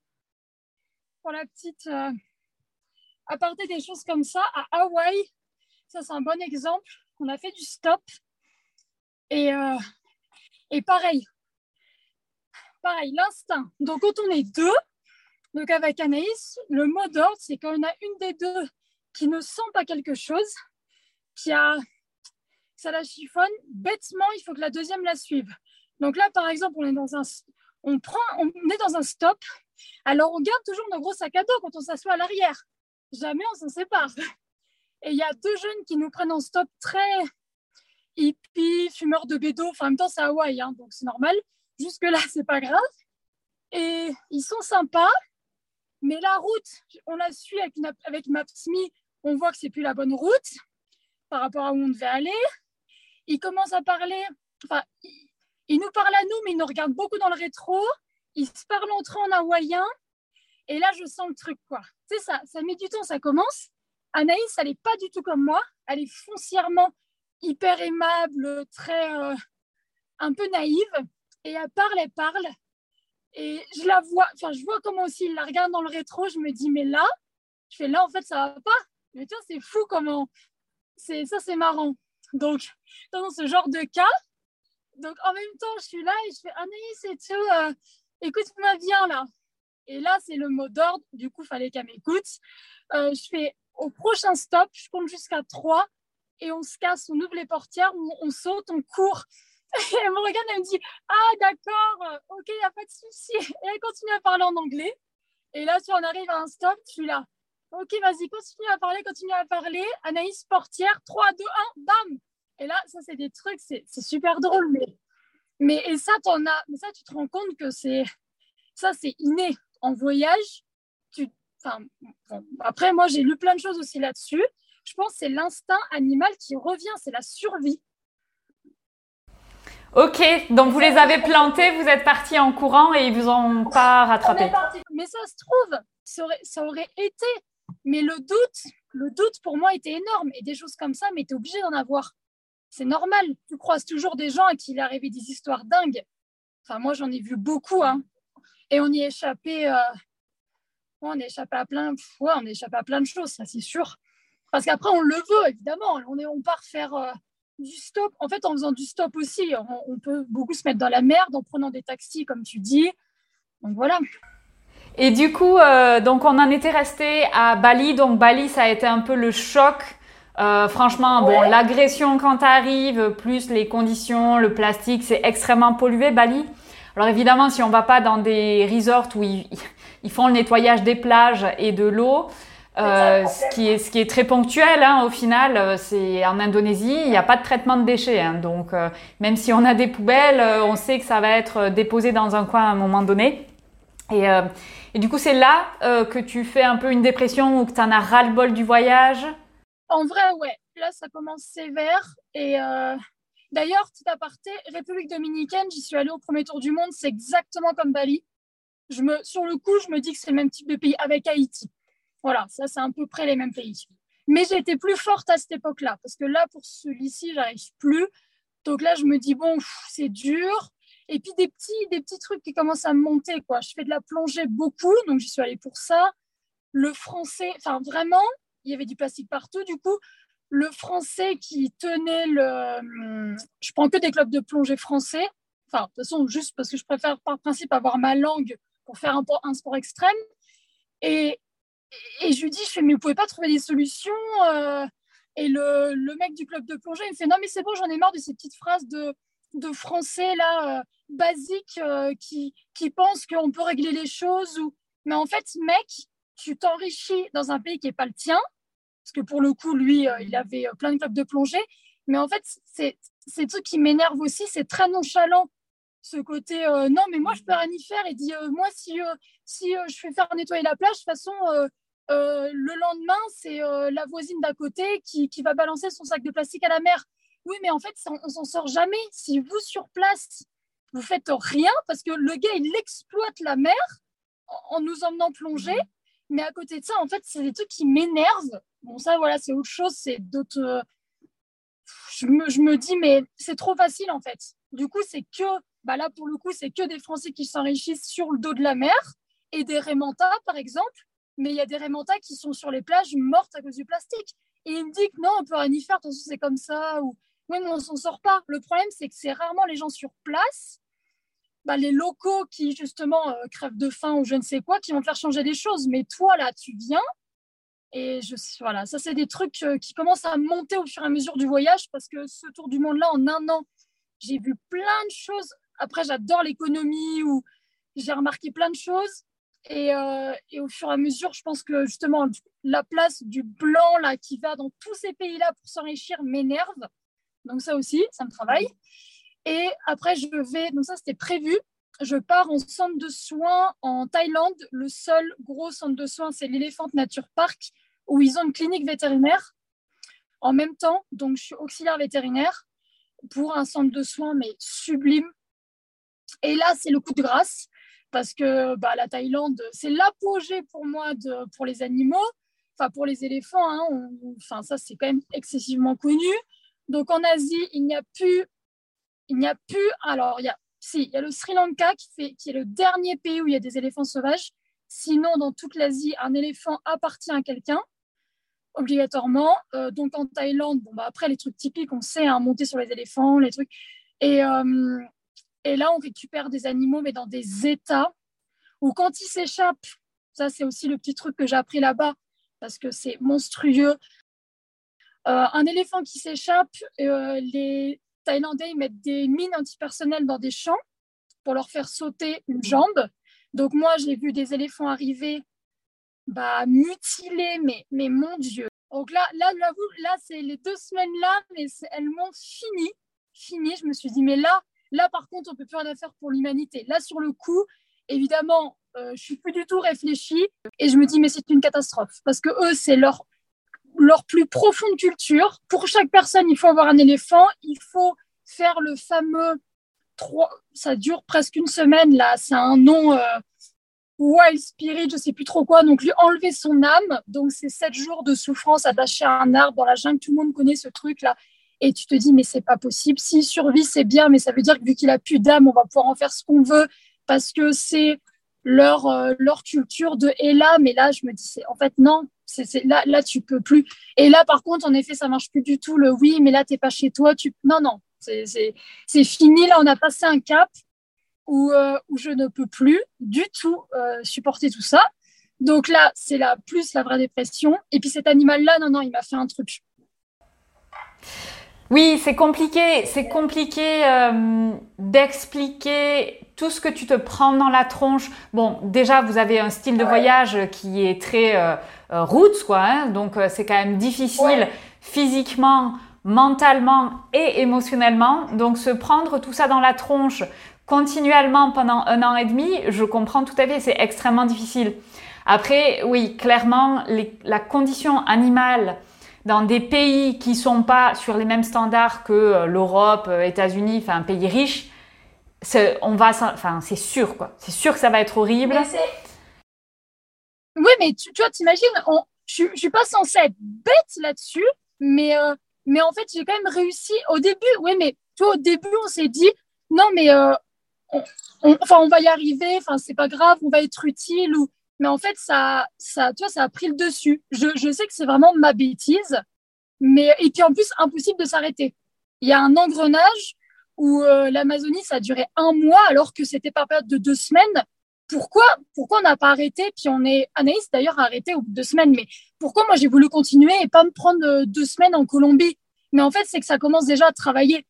Après, tu vas dans le voyage d'après et tu l'endouilles et tu te dis, ouais, mais là-bas, il y avait tellement d'animaux à sauver ou je, ça, c'est là, c'est une vraie bêtise hein, que qu'on a fait dès le début. Alors, euh, ouais. Après, mais je, je suis, enfin, je pense que vous avez eu un apprentissage parce que il y a quand même une grosse différence entre le savoir et se dire, ok, je vais aller dans un pays où les références sont pas les mêmes et je vais m'apprendre plein la vue. Ok, tu peux le savoir, mais tu as besoin de le vivre. Euh, tu as besoin de le vivre pour savoir l'effet, tu vois, que ça va te faire. Et puis en plus, personne n'a aucune idée avant de l'avoir vécu, parce que je pense qu'on se, on se rend vraiment pas compte de la condition des animaux dans les pays étrangers. Moi, c'est pour ça que les éléphants, j'ai encore jamais rencontré les éléphants, parce que c'est aussi un animal qui m'attire énormément. Les seuls que j'ai vus ici en Indonésie, c'est voilà, comme tu dis, les, les éléphants de temple. Donc voilà, j'ai refusé de, ben, voilà, d'aller voir ou de faire quoi que ce soit. Et pourtant, je sais que c'est pas c'est pas les pires. C'est pas les pires. En Afrique, au Cameroun, euh, on était allé euh, dans un centre de réhabilitation. Donc, euh, dès qu'il y a des animaux qui sont retrouvés parce que il y avait des braconniers ou quoi, qui, enfin, ils, ils, étaient alertés, ils récupèrent ces animaux-là et c'était d'un triste à mourir. C'était, euh, voilà, on a vu des, des gorilles à dos d'argent euh, dans des, dans des mini enclos et, et c'est horrible. En même temps, tu dis, c'est très certainement mieux que se faire torturer, tu vois, chez quelqu'un. Donc, tu vois, c'est très, euh, tout est contradictoire en fait. Au final, tu vois, tu as ta vision, tu dis non, mais voilà, il, il faudrait qu'il soit juste dans la nature et en même temps, là, on ne peut plus le relâcher dans la nature. Qu'est-ce qui va marcher pour lui-même? Enfin, tu vois, c'est c'est hyper contradictoire et en même temps, voilà, je pense que, enfin, moi, j'arrive à la conclusion, on fait au mieux avec ce qu'on a. Et, euh, et on peut pas faire beaucoup plus, quoi. Mais c'est difficile, tu vois, de mettre une barrière comme ça, de se dire, voilà, je sais que je je vais pas pouvoir sauver, je, le sais, et il faut l'accepter. Ça, c'est très difficile. Parce que quand tu as des animaux qui souffrent devant toi, évidemment, c'est difficile de se dire, bon ben voilà, je peux rien faire, quoi. Donc euh, ouais, très compliqué. Donc je comprends tout à fait euh, la, déprime du voyage. Et justement, par rapport à ça, du coup, j'enchaîne sur ma prochaine question qui est comment ton mode de vie a été perçu par ton entourage? Est-ce que tu as eu beaucoup d'incompréhension? Est-ce que tu as eu euh, des, tu vois, ta famille ou des gens qui t'ont découragé ou qui t'ont encouragé? Comment ça s'est passé pour toi, ce mode de vie? Quelle est la perception extérieure? Mes parents s'en fichent de tout. Non, ils sont extrêmement laxistes. non, non, ils sont. Euh, mais, mais parce que ma soeur a une vie assez dingue aussi. Euh, mes parents, eux, c'est euh, faites votre vie, euh, comment dire, vie, faites de votre vie un rêve. Point. Stop. Il aurait rêvé plein de choses aussi. Mon père, actuellement, n'aime pas son boulot, n'aime pas se lever le matin pour aller bosser. C'est con, mais c'est vrai. Et il me dit ça, je ne le souhaite à aucune de vous deux. Mais là, de suite, entre guillemets, il n'a pas trop le choix, mais enfin, si, on a toujours le choix. Mais voilà, là, il le dit, euh, faites, faites ce que vous voulez. Donc, eux, j'avoue, mais c'est vrai que c'est vrai que pour le coup, c'est cool. Et enfin, je pense que j'ai de la chance. Non, dans le reste. Euh, mais j'ai toujours été différente, alors ça choque personne.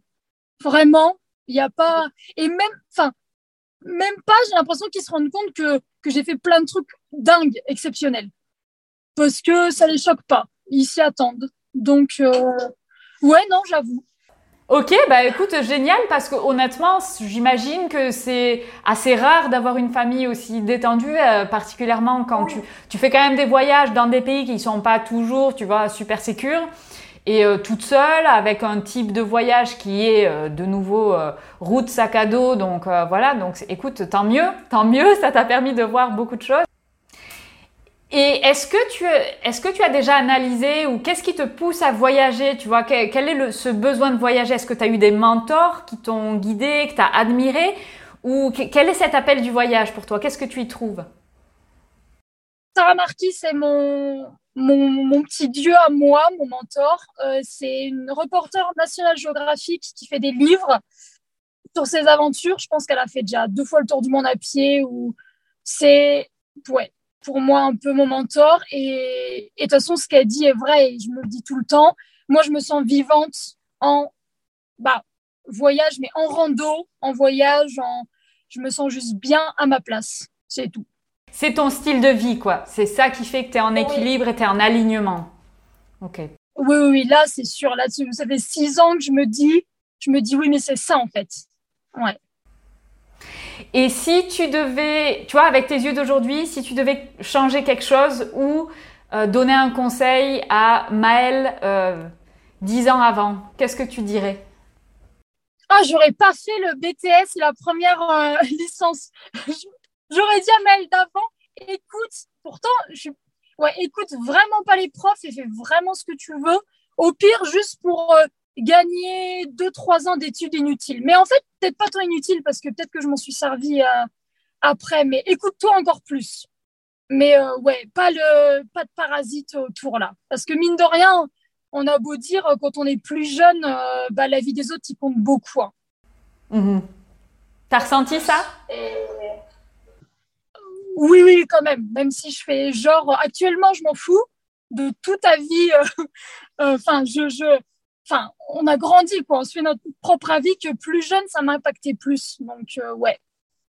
Ouais, ou, enfin, vraiment, suis vraiment que, parce que du coup, j'avais raison, je le savais, suis vraiment ton instinct primaire, quoi. Enfin, ton, ton, ta petite voix dans la tête. Ce que, ce que je fais maintenant vraiment tout le temps, quoi. Donc ouais, je te demandais quels sont les éléments de ton mindset qui sont hyper importants pour vivre la vie que tu vis? Bah en vrai, alors ça paraît bête, mais il euh, faut être vachement tolérant quoi. Euh, euh, la rigueur et l'adaptabilité, si c'est le premier quoi. Et est-ce que tu peux dire aujourd'hui, je vis ma meilleure vie? Oui, actuellement, je vis ma meilleure vie. Et est-ce que tu sais qu'est-ce que c'est la prochaine étape? Donc là, tu as pris un appartement en France, donc j'imagine que ça, la situation a aussi évolué avec le Covid. Ça t'a fait revenir en France mois Oh, pour deux mois Ok. Non, mais là, là actuellement, alors ça, c'est pareil, c'est un rêve de, de toujours, de... Je me suis jamais dit que ce serait possible de pouvoir un jour travailler de partout où je veux et euh, donc, Sarah Marquis, c'est ma première idole. Et la deuxième, c'est, elle s'appelle Laure. C'est une de mes meilleures amies, mais c'est, c'est la seule de mes amies où qu'en plus j'idolâtre, vraiment. Mhm. Photographe, vidéaste, et elle travaille pour elle. Et à chaque fois que j'allais la voir, je me disais, mais putain, mais c'est tellement, c'est tellement bien, mais ça ne m'arrivera jamais. Et je dis ça il y a deux ans. Hein. Donc, c'est quand même récent. Ça, ça me paraissait hors de portée. Donc là, actuellement, mais là, par contre, je me rends compte. Hein. Surtout depuis que je suis rentrée en France, je me dis, mais, mais depuis que je suis rentrée, j'ai acheté un camion. Je, peux je pouvais travailler de mon camion du fin fond de mmh. l'Italie, la Croatie, la Slovénie. Là, demain, je peux aller dans les, je peux aller dans les calanques. Il suffit juste que je me branche à 16 heures. Mais, mais là, actuellement, ma vie, oui, elle est, elle est parfaite. En vrai. Je me réveille là le matin, je vais faire du ski. Travailler à 16 heures, c'est cool, ça me laisse une journée. Enfin, j'ai des trop grosses journées, mais, mais euh, dis oui, c'est actuellement, c'est ouais, c'était un rêve. Et mais le problème, c'est que je m'ennuie très très très vite au boulot. Là, ça fait un an et demi. Je me dis mais qu'est-ce que je vais C'est quoi la prochaine étape? Parce que parce que je vais, je commence à m'ennuyer. Comme par hasard, quelqu'un m'a entendu. Euh, là, ma patronne est enceinte. Du coup, elle arrête. Du coup, je reprends sa place à la direction. Donc, ça me, ça me rebooste, ça me relance. Mais, mais je pense que même, même si cette ville, elle me paraît bien, si je me serais ennuyée au boulot, mais je, je sais pas, j'aurais peut-être changé. Parce que maintenant, ça me paraît possible de d'élargir encore. Bah, du coup, j'ai élargi mon CV. Et en fait, des offres, d'ailleurs, en télétravail, il y en a. Hein. C'est juste qu'avant, mhm. je n'avais jamais regardé. Ça me paraissait pas possible. Pareil, ça aussi. Ça, c'est sûr et certain maintenant. Euh, j'ai beaucoup plus confiance en moi et au boulot. Et, et en fait, il faut toujours, mais de toute façon, on n'est jamais ridicule. Il faut toujours postuler à des choses qui paraissent impossibles. Mm-hmm. Mais, mais, et ça, je pense que même moi, je suis passée, je suis passée sûrement à des époques à côté de certains boulots où j'aurais jamais osé. Et, euh, et des fois, c'est pas spécialement le CV. Enfin, enfin, non, c'est on peut, on peut tous euh, apprendre à apprendre à faire de tout. Et, euh, et ouais, et, et je le vois, enfin je le vois ici. Hein. Si c'est pas le boulot canadien, j'en trouverai un ici en télétravail aussi, parce que maintenant c'est voilà, c'est devenu mon mon obligation, c'est d'être en télétravail. Quoi. Et donc pour l'instant fixé en France, mais tu as déjà des idées de voyage pour la suite? Oui, bah Bon, déjà, je suis rentrée il y a sept mois, mais j'ai réussi à faire euh, huit pays, donc ça va. Euh, mais en Europe, euh, bah, après, comparé à beaucoup, beaucoup de gens, mais en tout cas en France, c'est vrai que pareil, que tu le vois pas trop, mais la plupart des gens ici, sachant qu'encore une fois aussi, moi, j'ai pas eu le Covid, hein. enfin, au Canada, on l'a, l'a pas eu comme les Français ou comme toi, tout le monde a envie de bouger. C'est une mhm. obsession de tous les Français que je rencontre. Ils ont envie de partir en avion. Mais moi, j'en reviens. Donc déjà, moi, je suis pas, je suis pas du tout obligée hein, de, voyager loin. Euh, ouais, j'ai pas ce besoin-là. Alors j'ai des idées, mais enfin, l'un des rêves de ma vie, c'est d'avoir un hôtel. J'en aurai un, donc ça, ok. Euh, bien que j'ai critiqué l'Amérique du Sud, j'aimerais bien avoir en Amérique du Sud. On verra. Pour quelle raison tu, tu, veux, tu veux effacer la mauvaise impression que tu avais eue Ou pour quelle raison Non, non, non, pour le coup, en plus, c'est non, c'est pas. Euh, j'ai envie d'aller au Belize. Ok, d'accord. En attendant, j'ai fait que des études de marché, j'ai tout au papier. Je sais pas pourquoi j'en rêve de ce pays. Donc, si ça se trouve, ce sera pas comme je pense, mais je sais pas, ça m'attire. Donc, j'irai voir parce que, parce que pourquoi pas. C'est aussi pour avoir un. Enfin, ma soeur est instructrice de plongée, donc elle sera avec moi pour faire de la plongée. Donc, à voir. Euh, ou sinon en Europe, les Baléares ou quelque chose comme ça. Mm. Mais là, j'ai pas, non, en gros voyage. Euh, les États-Unis, j'y retournerai toujours en vacances parce que j'adore. Mais j'ai la chance, j'ai des papiers pour pouvoir travailler au Canada, donc ça me permet quand même de rentrer aux États-Unis euh, sans. Oui, donc c'est pratique. Je peux un peu faire ce que je veux, mais là, pour l'instant, je suis bien en France. Ça reste mon pays préféré dans le monde, hein, quand même. Waouh Ah oui, bien sûr. Ça, par contre, je, ça, je continuerai à le dire. Et d'ailleurs, pour avoir beaucoup, beaucoup voyagé, c'est aussi le plus beau pays du monde. Ça, c'est vraiment chauvin à souhait, mais c'est vrai. Mhm. C'est véridique. Il y a, j'ai refait un gros road trip cette, enfin, quand je suis rentrée, je me suis dit, mais c'est vrai que c'est fou. On l'oublie, hein. Mais, par exemple, dans la, t'as les calanques de Marseille. Je te mhm. dis, mais c'est sublime. Et, mhm. et moi, j'adore faire ça. Je prends beaucoup de photos. Euh, je le montre à plein de gens. J'ai des photos à l'autre bout du monde et des photos en France, mais tu sais pas qui est quoi. Sauf que je me suis tapé 22 heures d'avion pour aller ailleurs. Alors c'est sûr que la France, il y a beaucoup de défauts, mais, euh, mais non, c'est quand même mon pays. Quoi. Mais oui, mais je, je pense qu'on a besoin de partir pour s'en rendre compte. J'en suis persuadée. Moi, personnellement, je suis tombée amoureuse de la France en étant à l'étranger. Et honnêtement, j'avais vraiment un problème avec la France pendant longtemps. Tu vois, mon rêve c'était de partir, c'était euh, euh, de voyager, de, tu vois, j'avais besoin de grands horizons, j'avais besoin d'un état d'esprit ouvert, j'avais besoin d'autre chose, tu vois.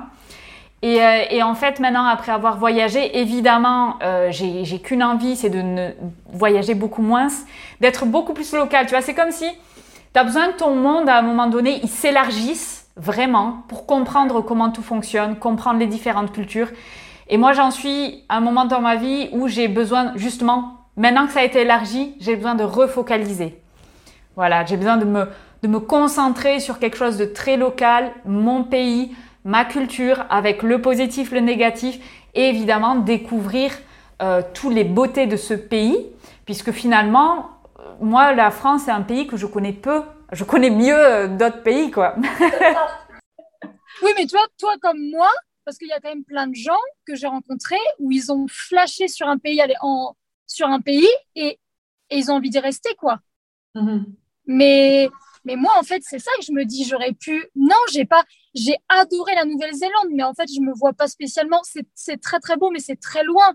Ça veut dire que mm-hmm. tu abandonnes ton autre vie, par exemple. Celui-là, c'est celui qui me marque le plus parce que moi, il y a des Français là-bas que j'ai rencontrés.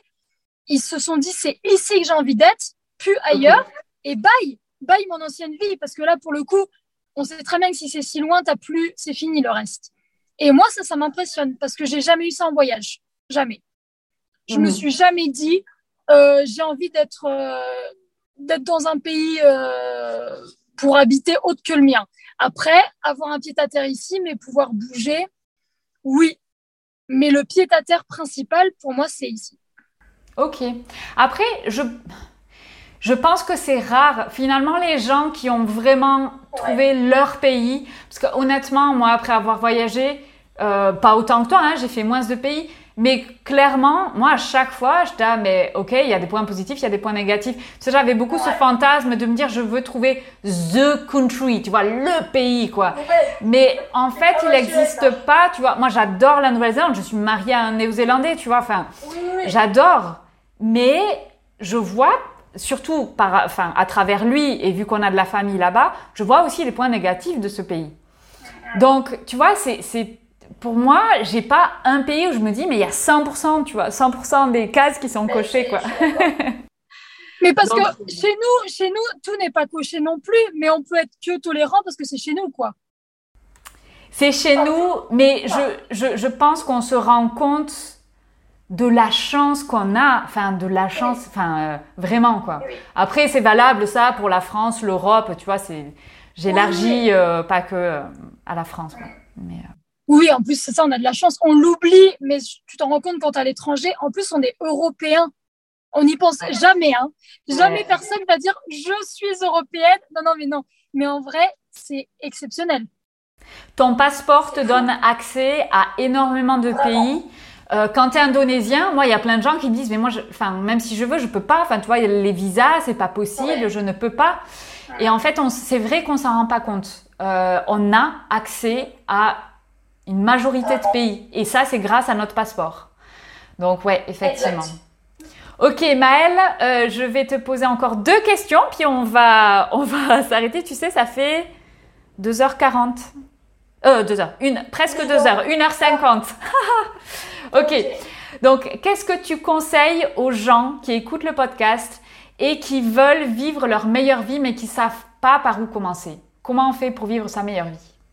En fait, il faut s'écouter. Enfin, moi, la phrase type de tout le monde, ça je le pense par rapport à mes copines, c'est oh, mais t'as de la chance parce que moi j'ai ça, j'ai j'ai un poisson rouge, j'ai un mec, j'ai ci, je j'ai pas l'argent je, je je trouve ça insupportable. Je pense que je pourrais vraiment breveter des mantras, l'argent n'est et ma mère me l'a toujours répété, mais elle a raison.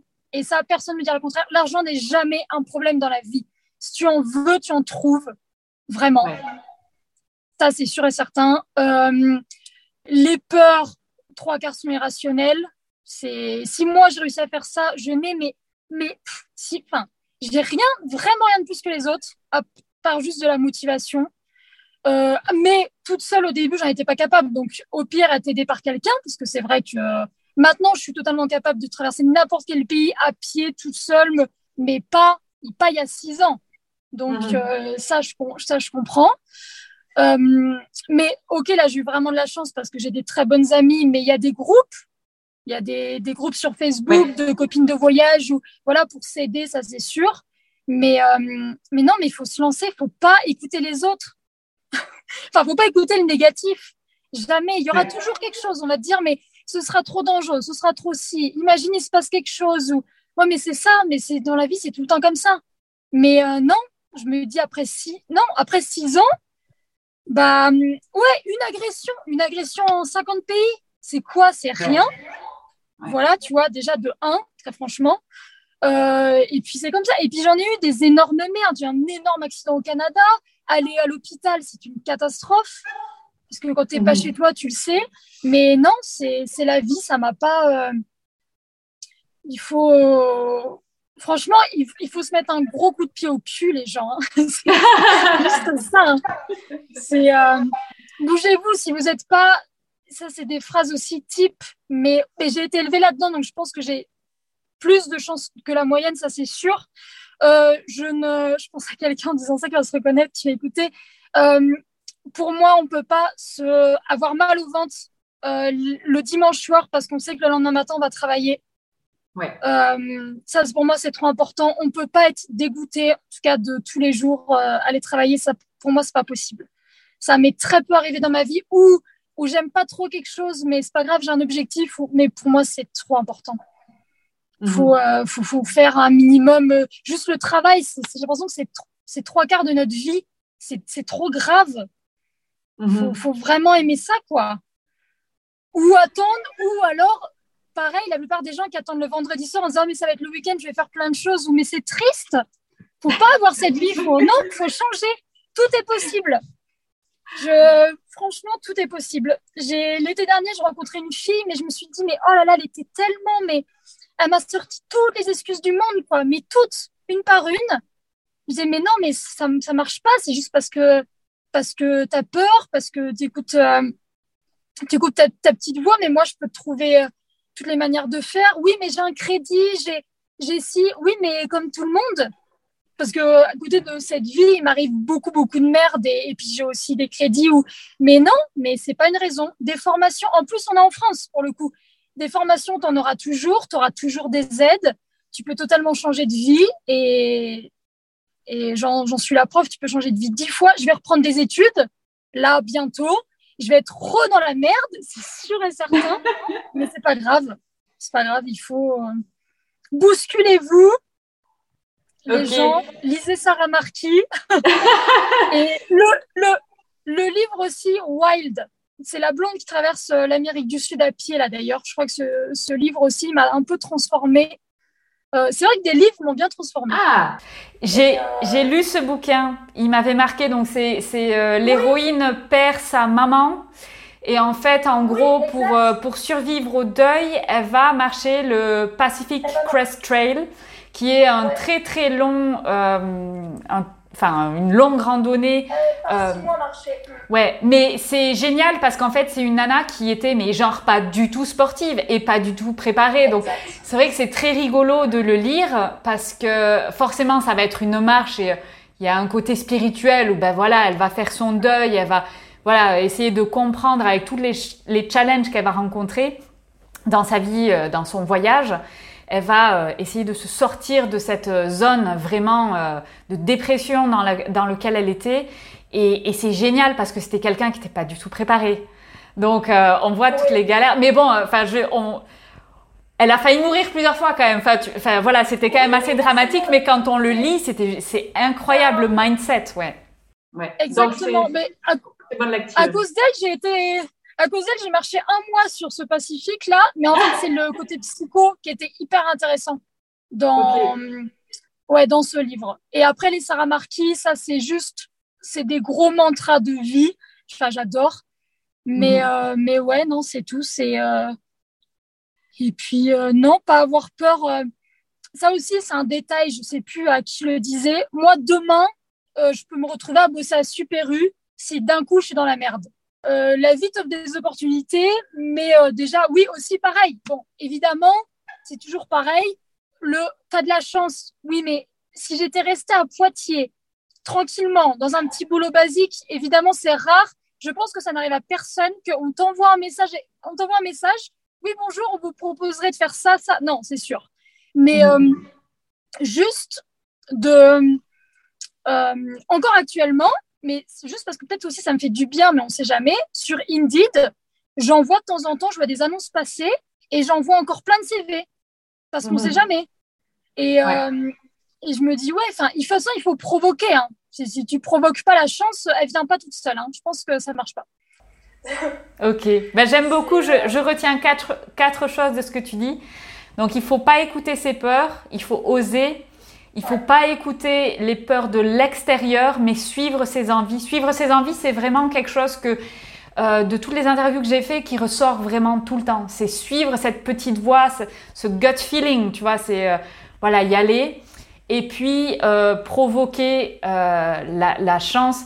Je je pense que ce qui, ce, qui, ce qui me marque dans tout ce que tu racontes, c'est tu sais que tu peux compter sur toi-même, tu vois, tu sais que ta sécurité, elle vient pas de l'extérieur, elle vient pas d'un CDI, elle vient pas d'un truc qui est euh, finalement pas en toi, elle vient du fait que tu es prête à bosser s'il le faut. Pour, euh, tu vois, tu es prête à aller bosser à Super U si jamais tu as besoin d'argent pour euh, manger, oui, tu vois. Et du coup, ça, ça fait toute la différence. Et c'est, je, je pense que c'est pour ça que tu n'as pas peur, parce que tu sais que tu peux compter sur toi. Et ça, c'est quelque chose sur lequel moi-même, hein, je travaille par rapport à la peur du manque d'argent. Mais le manque d'argent, c'est juste une peur qui est à l'extérieur. C'est, il faut pas laisser, euh, tu vois, le monde extérieur t'amener de la sécurité, parce que la sécurité, elle vient de l'intérieur de toi. Donc ça, c'est une notion que j'aime bien aussi. Écoute Maëlle, ça fait, ça fait deux heures qu'on parle. Oui, vas-y, tu veux rajouter une dernière chose? Petit détail, oui, mais parce que si je suis seule, quoi. Je n'ai pas d'enfants et compagnie, c'est sûr, c'est beaucoup plus. Euh, mais, parce que d'ailleurs aussi, j'ai une amie qui a deux filles et on, en a beaucoup parlé de tout. Elle avait un boulot de merde et, euh, et elle a repris des études d'ailleurs. Donc c'est possible. Évidemment, moi, c'est beaucoup plus facile de dire ça quand tu ni mec ni enfant. Je n'ai même plus actuellement d'animaux tout est plus facile. Ça, c'est sûr et mm. certain. Euh. mais, euh, mais non, j'ai quand même beaucoup, beaucoup d'exemples de personnes où, où ils avaient tout. Enfin, pour moi, les enfants, c'est le plus dur. Je veux dire, tu peux pas, évidemment, moi, c'est facile de dire que ma vie, là, je peux la faire comme je veux. Mais, euh, mais j'ai des exemples aussi avec, avec des enfants et c'est juste beaucoup plus compliqué. Enfin, tu peux pas claquer des doigts comme moi, mais non, tu, tu peux y arriver, quoi. Oui, oui, oui, tout à fait. Écoute, moi je suis maman, on habite en Indonésie, hein. et je rencontre que des expatriés qui sont en famille en Indonésie ou ailleurs. Hein. Donc c'est possible. Après, c'est juste une organisation qui est différente. Ok, et du coup, où est-ce qu'on peut te retrouver ou te contacter? Alors, je note, détail, j'encourage tout le monde à aller voir ton compte Instagram. Tu fais des photos absolument somptueuses tu fais des vidéos, mais honnêtement, c'est regarder National Geographic, quoi. Franchement, non, mais j'adore. Mais quand j'ai un coup de blues, je vais voir ton euh, post Instagram parce que je sais qu'il va y avoir des belles photos, il va y avoir euh, toujours des trucs qui reboostent. Donc, euh, est-ce que tu veux redonner le nom de ton Instagram? Maëlle, m a e 2 l e Ok. Euh, mais d'ailleurs, je reçois souvent des. De temps en temps, j'ai des messages de. Bah, c'était beaucoup par rapport au Canada, mais quand même de personnes qui me demandent. C'est souvent les mêmes questions pour les voyages, les tours du monde, l'argent. Et, euh, et je réponds tout le temps hein, parce que parce que parce que c'est marrant. Et moi, à l'époque, mine de rien, bah, à l'époque, il n'y avait pas spécialement Insta, mais il n'y avait pas en fait. Je sais pas mhm. depuis où c'était le début. Et ça, ça m'aurait bien aidé, tu vois. Ouais. Je pense que tu pourrais tout à fait développer un business sur Internet avec euh, blog, euh, podcast, euh, YouTube. En plus, tu parles très bien, donc je pense que ça pourrait aider pas mal de gens. Si un jour tu as envie de te reconvertir une énième, énième fois, je pense que c'est tout à fait dans tes cordes. Ou écrire des articles pour des journaux. Hein. Oui, mais j'ai ça, oui, j'ai commencé un peu, mais cette vie de.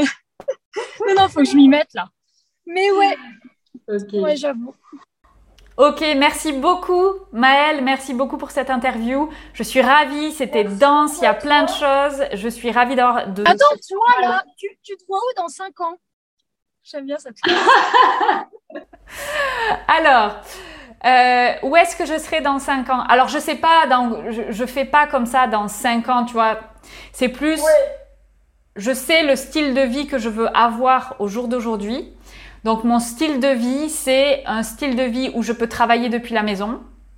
Je veux pouvoir avoir un impact direct sur les gens, à aider les gens, à apporter quelque chose de positif, tu vois, direct. Euh, ça, c'est quelque chose qui a toujours été très important pour moi. Dans mon travail actuel, c'est un, c'est un, impact indirect, si tu veux, avec l'écologie et compagnie. Mais j'ai vraiment besoin de voir, tu vois, l'impact. Donc, un impact positif, ben, le podcast en fait partie. Je voudrais développer des formations sur Internet et du coaching. Donc ça, ça va arriver. Et ensuite, j'aimerais créer un lieu en France. Donc ça, c'est ma vision, c'est créer un lieu où euh, les gens peuvent venir voir des masterclass, des conférences, euh, tout un tas d'événements pour développement personnel, éducation financière. Et ensuite apporter ça également avec euh, des animaux, des chevaux évidemment puisque je veux intégrer euh, cet élément. Et faire euh, organiser aussi des camps, tu vois des camps, des retraites, mais aussi pour les enfants, tu vois l'éducation financière. Ça c'est un truc qui n'existe pas, on t'apprend pas ça à l'école, on t'apprend pas. On t'apprend pas à voyager, on t'apprend pas, tu vois, mais réfléchis à quelles sont les valeurs euh, qui sont importantes pour toi dans la vie. Tout ça, on te l'apprend pas. Donc moi, j'ai envie de créer un lieu qui permet euh, d'apporter ça. Alors dans un premier temps, je vais faire ça de manière dématérialisée sur Internet. Et ensuite, j'aimerais le concrétiser, euh, l'incarner dans un lieu. Je sais pas si tu connais le château des Carasses. Euh, oui. voilà, donc j'imagine un lieu comme ça. ça. ça. fait partie de ma vision. Donc je veux un, beau lieu où il se passe énormément de choses, où les gens vont être bousculés et, et vont pouvoir vivre leur meilleure vie. Parce que c'est ça le but, c'est que tout le monde vive leur meilleure vie, quelle que soit la définition. Parce que pour toi, c'est le voyage. Il y a d'autres personnes qui vont dire, mais moi, je ne supporte pas le voyage, je suis très bien chez moi. Ben, cool, tu vois, c'est quoi ce que tu veux faire? Oui. Tu vois? Donc c'est ça, c'est que, les, c'est que tout le monde puisse vivre sa meilleure vie. Pour moi, c'est ça. Et si je peux être le catalyseur du passage à l'action, je serai ravie. Je peux mourir en me disant j'ai eu une vie accomplie. voilà. Donc, euh, ok. Ben, en tout cas, merci beaucoup Maëlle. Euh, et voilà, il y a plein d'éléments. Merci et à tous les auditeurs, merci de votre écoute. C'était 2 euh, heures 7 minutes extrêmement intenses où il y a eu beaucoup de choses. Et si vous avez des questions, n'hésitez pas, que ce soit Maëlle ou euh, moi-même, sur Instagram, on est toujours très présente. Merci.